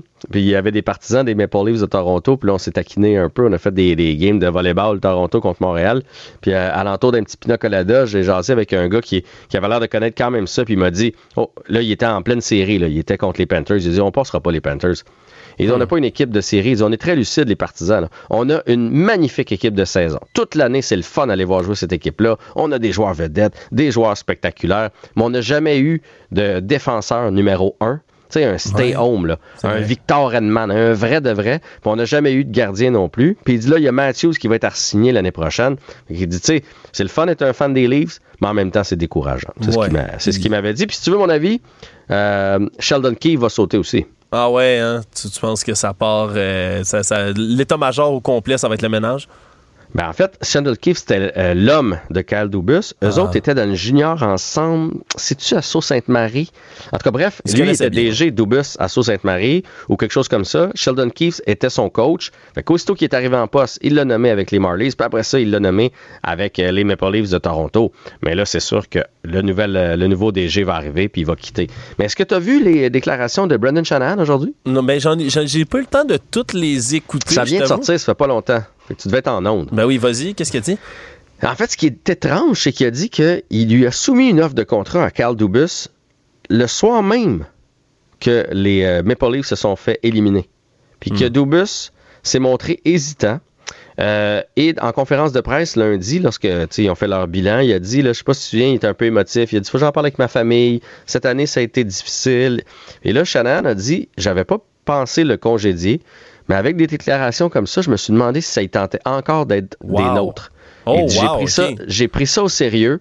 Et c'est à la suite de ce bilan-là, avec l'attitude qu'il y avait, que j'ai décidé de congédier Kyle Dubus. Wow. à mon avis, là, il y avait quelque chose de pas sain dans toute cette relation-là. Pourquoi? Hey, s'il était prêt à y allonger, je sais pas moi, trois, trois années de contrat à 5 millions par année, avec une formation comme les Maple Leafs, il aurait dû sauter là-dessus, logiquement, Ouais. Fait que mais en même temps, la pression. Qu'est-ce qui s'est passé? Ben, c'est c'est la pression. Moi, je veux dire, euh, ben, un, je je veux jamais être vu dans un chandail de Toronto, euh, même mort, là, mais je veux dire, euh, un, dans vie, tu sais, j'irais pas jouer là, comme joueur à Toronto. Pourquoi? Ben, Parce que t'as tellement de pression, puis une pression d'être une. T'as comme la réputation d'être tout le temps une équipe de qui est pas capable d'aller en série. C'est juste d'y aller. tu sais. Leur célébration quand ils ont gagné leur série contre, euh, contre le Lightning, c'était presque comme s'ils venaient de gagner la coupe. tu sais. C'est fou de, comme pression autour d'une équipe comme ça. Puis je pense que tu sais, les critiques puis tout, ça finit par venir à bout de quelqu'un qui a pas une aussi longue feuille de route, par exemple, là, que, que d'autres, comme Peut-être qu'il y a ça. Pe- Peut-être qu'il a vraiment filé un mauvais coton cette année. Moi, je me dis peut-être qu'il a été insulté aussi. Ouais. Tu peux pas croire que cette année, mettons, au fait, il a pas euh, rencontré Shanahan puis dire Hey, euh, tu sais que mon contrat finit dans cinq mois, là. Ouais. Euh, Ah. Qu'est-ce qui se passe avec moi? Puis là, si Shanahan a fait, ben, on va regarder ça aller. Tu sais, ça peut être insultant pour Dubus. C'est un petit monde, le monde du hockey. Fait que peut-être qu'il y a déjà eu, tu sais, on parle de lui déjà à Pittsburgh. Euh, tu sais, il y a peut-être eu d'autres approches aussi, déjà, Kyle Dubus. Mais il y a quelque chose qu'on saura probablement jamais. Mais il y a une mésentente, c'est sûr, entre Shanahan, Dubus, euh, ou Dubus file vraiment pas, puis Shanahan le sait, mais il y a quelque chose de pas sain euh, dans tout ça. Le résultat, c'est la, le résultat, c'est le résultat. Kyle Dubus congédié avec les Leafs de Toronto. Ouais. Puis là, tu parlais d'équipes qui ont, qui ont du chien. Des équipes de série, du monde qui sont capables d'aller se mettre là, le nez dans le coin, d'être capable de manger une mise en échec, de jouer cochon, d'être tannant, de baver l'autre équipe. Et quel meilleur joueur à ça que Matthew Ketchuk, qui hier encore ben, a compté le but, pas en première, pas en deuxième, pas en troisième, quatrième prolongation, puis les dernières secondes en plus de la quatrième prolongation. J'espère que t'es pas resté réveillé pour écouter tout ce match-là hier, Jeff. Non, j'ai écouté jusqu'à après la deuxième prolongation.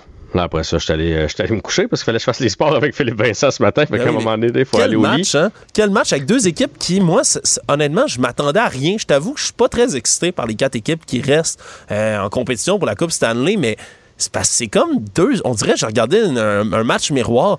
Deux équipes tu sais, qui aiment ça, domper à puck, puis aller charger les défenseurs l'autre côté, mettre de la pression en fou, puis profiter des erreurs. Puis honnêtement, ça a donné toute une game d'hockey. Ouais, tu sais, c'est pas du beau hockey pour les puristes, là. On est loin de la saison. On est loin des livres, justement, là, des beaux jeux de passe, tout ça. C'est vraiment une guerre de tranchées le long des rampes et tout ça. Il y a, à mon avis, un peu trop d'accrochage, là. Ça, j'aime pas ça. C'est pour ça, d'ailleurs, que ça s'est rendu aussi loin. C'est qu'à un moment donné, si tu retiens mon bâton, il n'y a aucune chance que je puisse la mettre dedans. Reste que, hey, euh, sept périodes de hockey, là, sixième plus long match de l'histoire. Euh, c'est quelque chose, survivre, euh, survivre à ça. Euh, Puis oui, ça va être une série âprement disputée. Les Panthers, il y a quelque chose dans ce vestiaire-là. Il y a des joueurs qui élèvent pas leur jeu d'un cran, de deux crans. Bobrovski est incroyable. Goudas à défense, on l'haït, mais il frappe dur. Kutchuk fait son travail. Les Hurricanes vont en avoir plein les bras. Et moi, je pense que ce match-là va être un match pivot. Là, vous dites, il est fou déjà dans la série, mais dans le sens où j'ai hâte de voir quelle équipe va sortir le plus magané de ces sept périodes-là. Parce qu'ils se sont couchés là, euh, à matin, là. puis là, ils ont, fou. ils ont aujourd'hui de congé, puis ils remettent ça déjà demain. Puis après ça, ils voyagent. Puis après ça, ils vont rejouer. Puis rendu au cinquième, sixième match, cette rencontre-là de cette période va finir par leur rentrer dedans. Je suis convaincu. Ouais, puis ça se pourrait bien gros. En se quittant, euh, Jean-François, ce soir, ben, il y a d'autres hockey de la Ligue nationale, les Stars contre Vegas, puis il y a du hockey ici au Québec aussi. Ouais, ça commence donc Stars euh, Vegas. Euh, je pense que ça va être une bonne série, ça aussi, deux équipes qui se ressemblent. Mais on va surveiller particulièrement les remparts qui pourraient, pour la première fois en 47 ans, ramener la coupe et non seulement la ramener, mais la gagner à la maison. Euh, bonne nouvelle pour les Moussettes d'Halifax. Tu as vu que la moutarde était sur le banc des Moussettes? Non, j'ai pas vu Parce ça. que Zachary Lheureux, qui est un de leurs meilleurs joueurs, qui s'est absenté malheureusement pour le quatrième affrontement, lui, pour se réveiller, il mange de la moutarde sur le Malade. banc. Et là, on a mis une photo tantôt, les Moussettes, avec toutes les gourdes et la moutarde jaune de l'heureux. Donc, l'heureux va être là. Ça va être un bon duel. Mais je pense que c'est le dernier match dans la Ligue junior majeure du Québec de Patrick Roy. Et je pense que les remparts vont gagner ça en 5 ce soir. Et Québec va être en folie. Ouais, puis on le souhaite, ça, il mériterait bien ça, là, une belle coupe comme ça. Quand on n'a pas le Canadien, au moins on a les remparts. Hey Jeff, merci beaucoup d'avoir été là. Bon week-end. long week-end, on se reparle mardi. Bye bye. Merci à vous aussi à la maison d'avoir été là. Comme je viens de le mentionner, le Cube Radio sera, profitera du congé des Patriotes lundi. Il y aura toute une programmation quand même disponible si vous voulez nous écouter. Mais on sera de retour en grande force dès mardi. Mario, lui aussi, là, sera de retour. Un an plus vieux et bien reposé malgré tout. Je vous quitte. Merci beaucoup d'avoir été là. Bon week-end. On se reparle mardi. Cube Radio.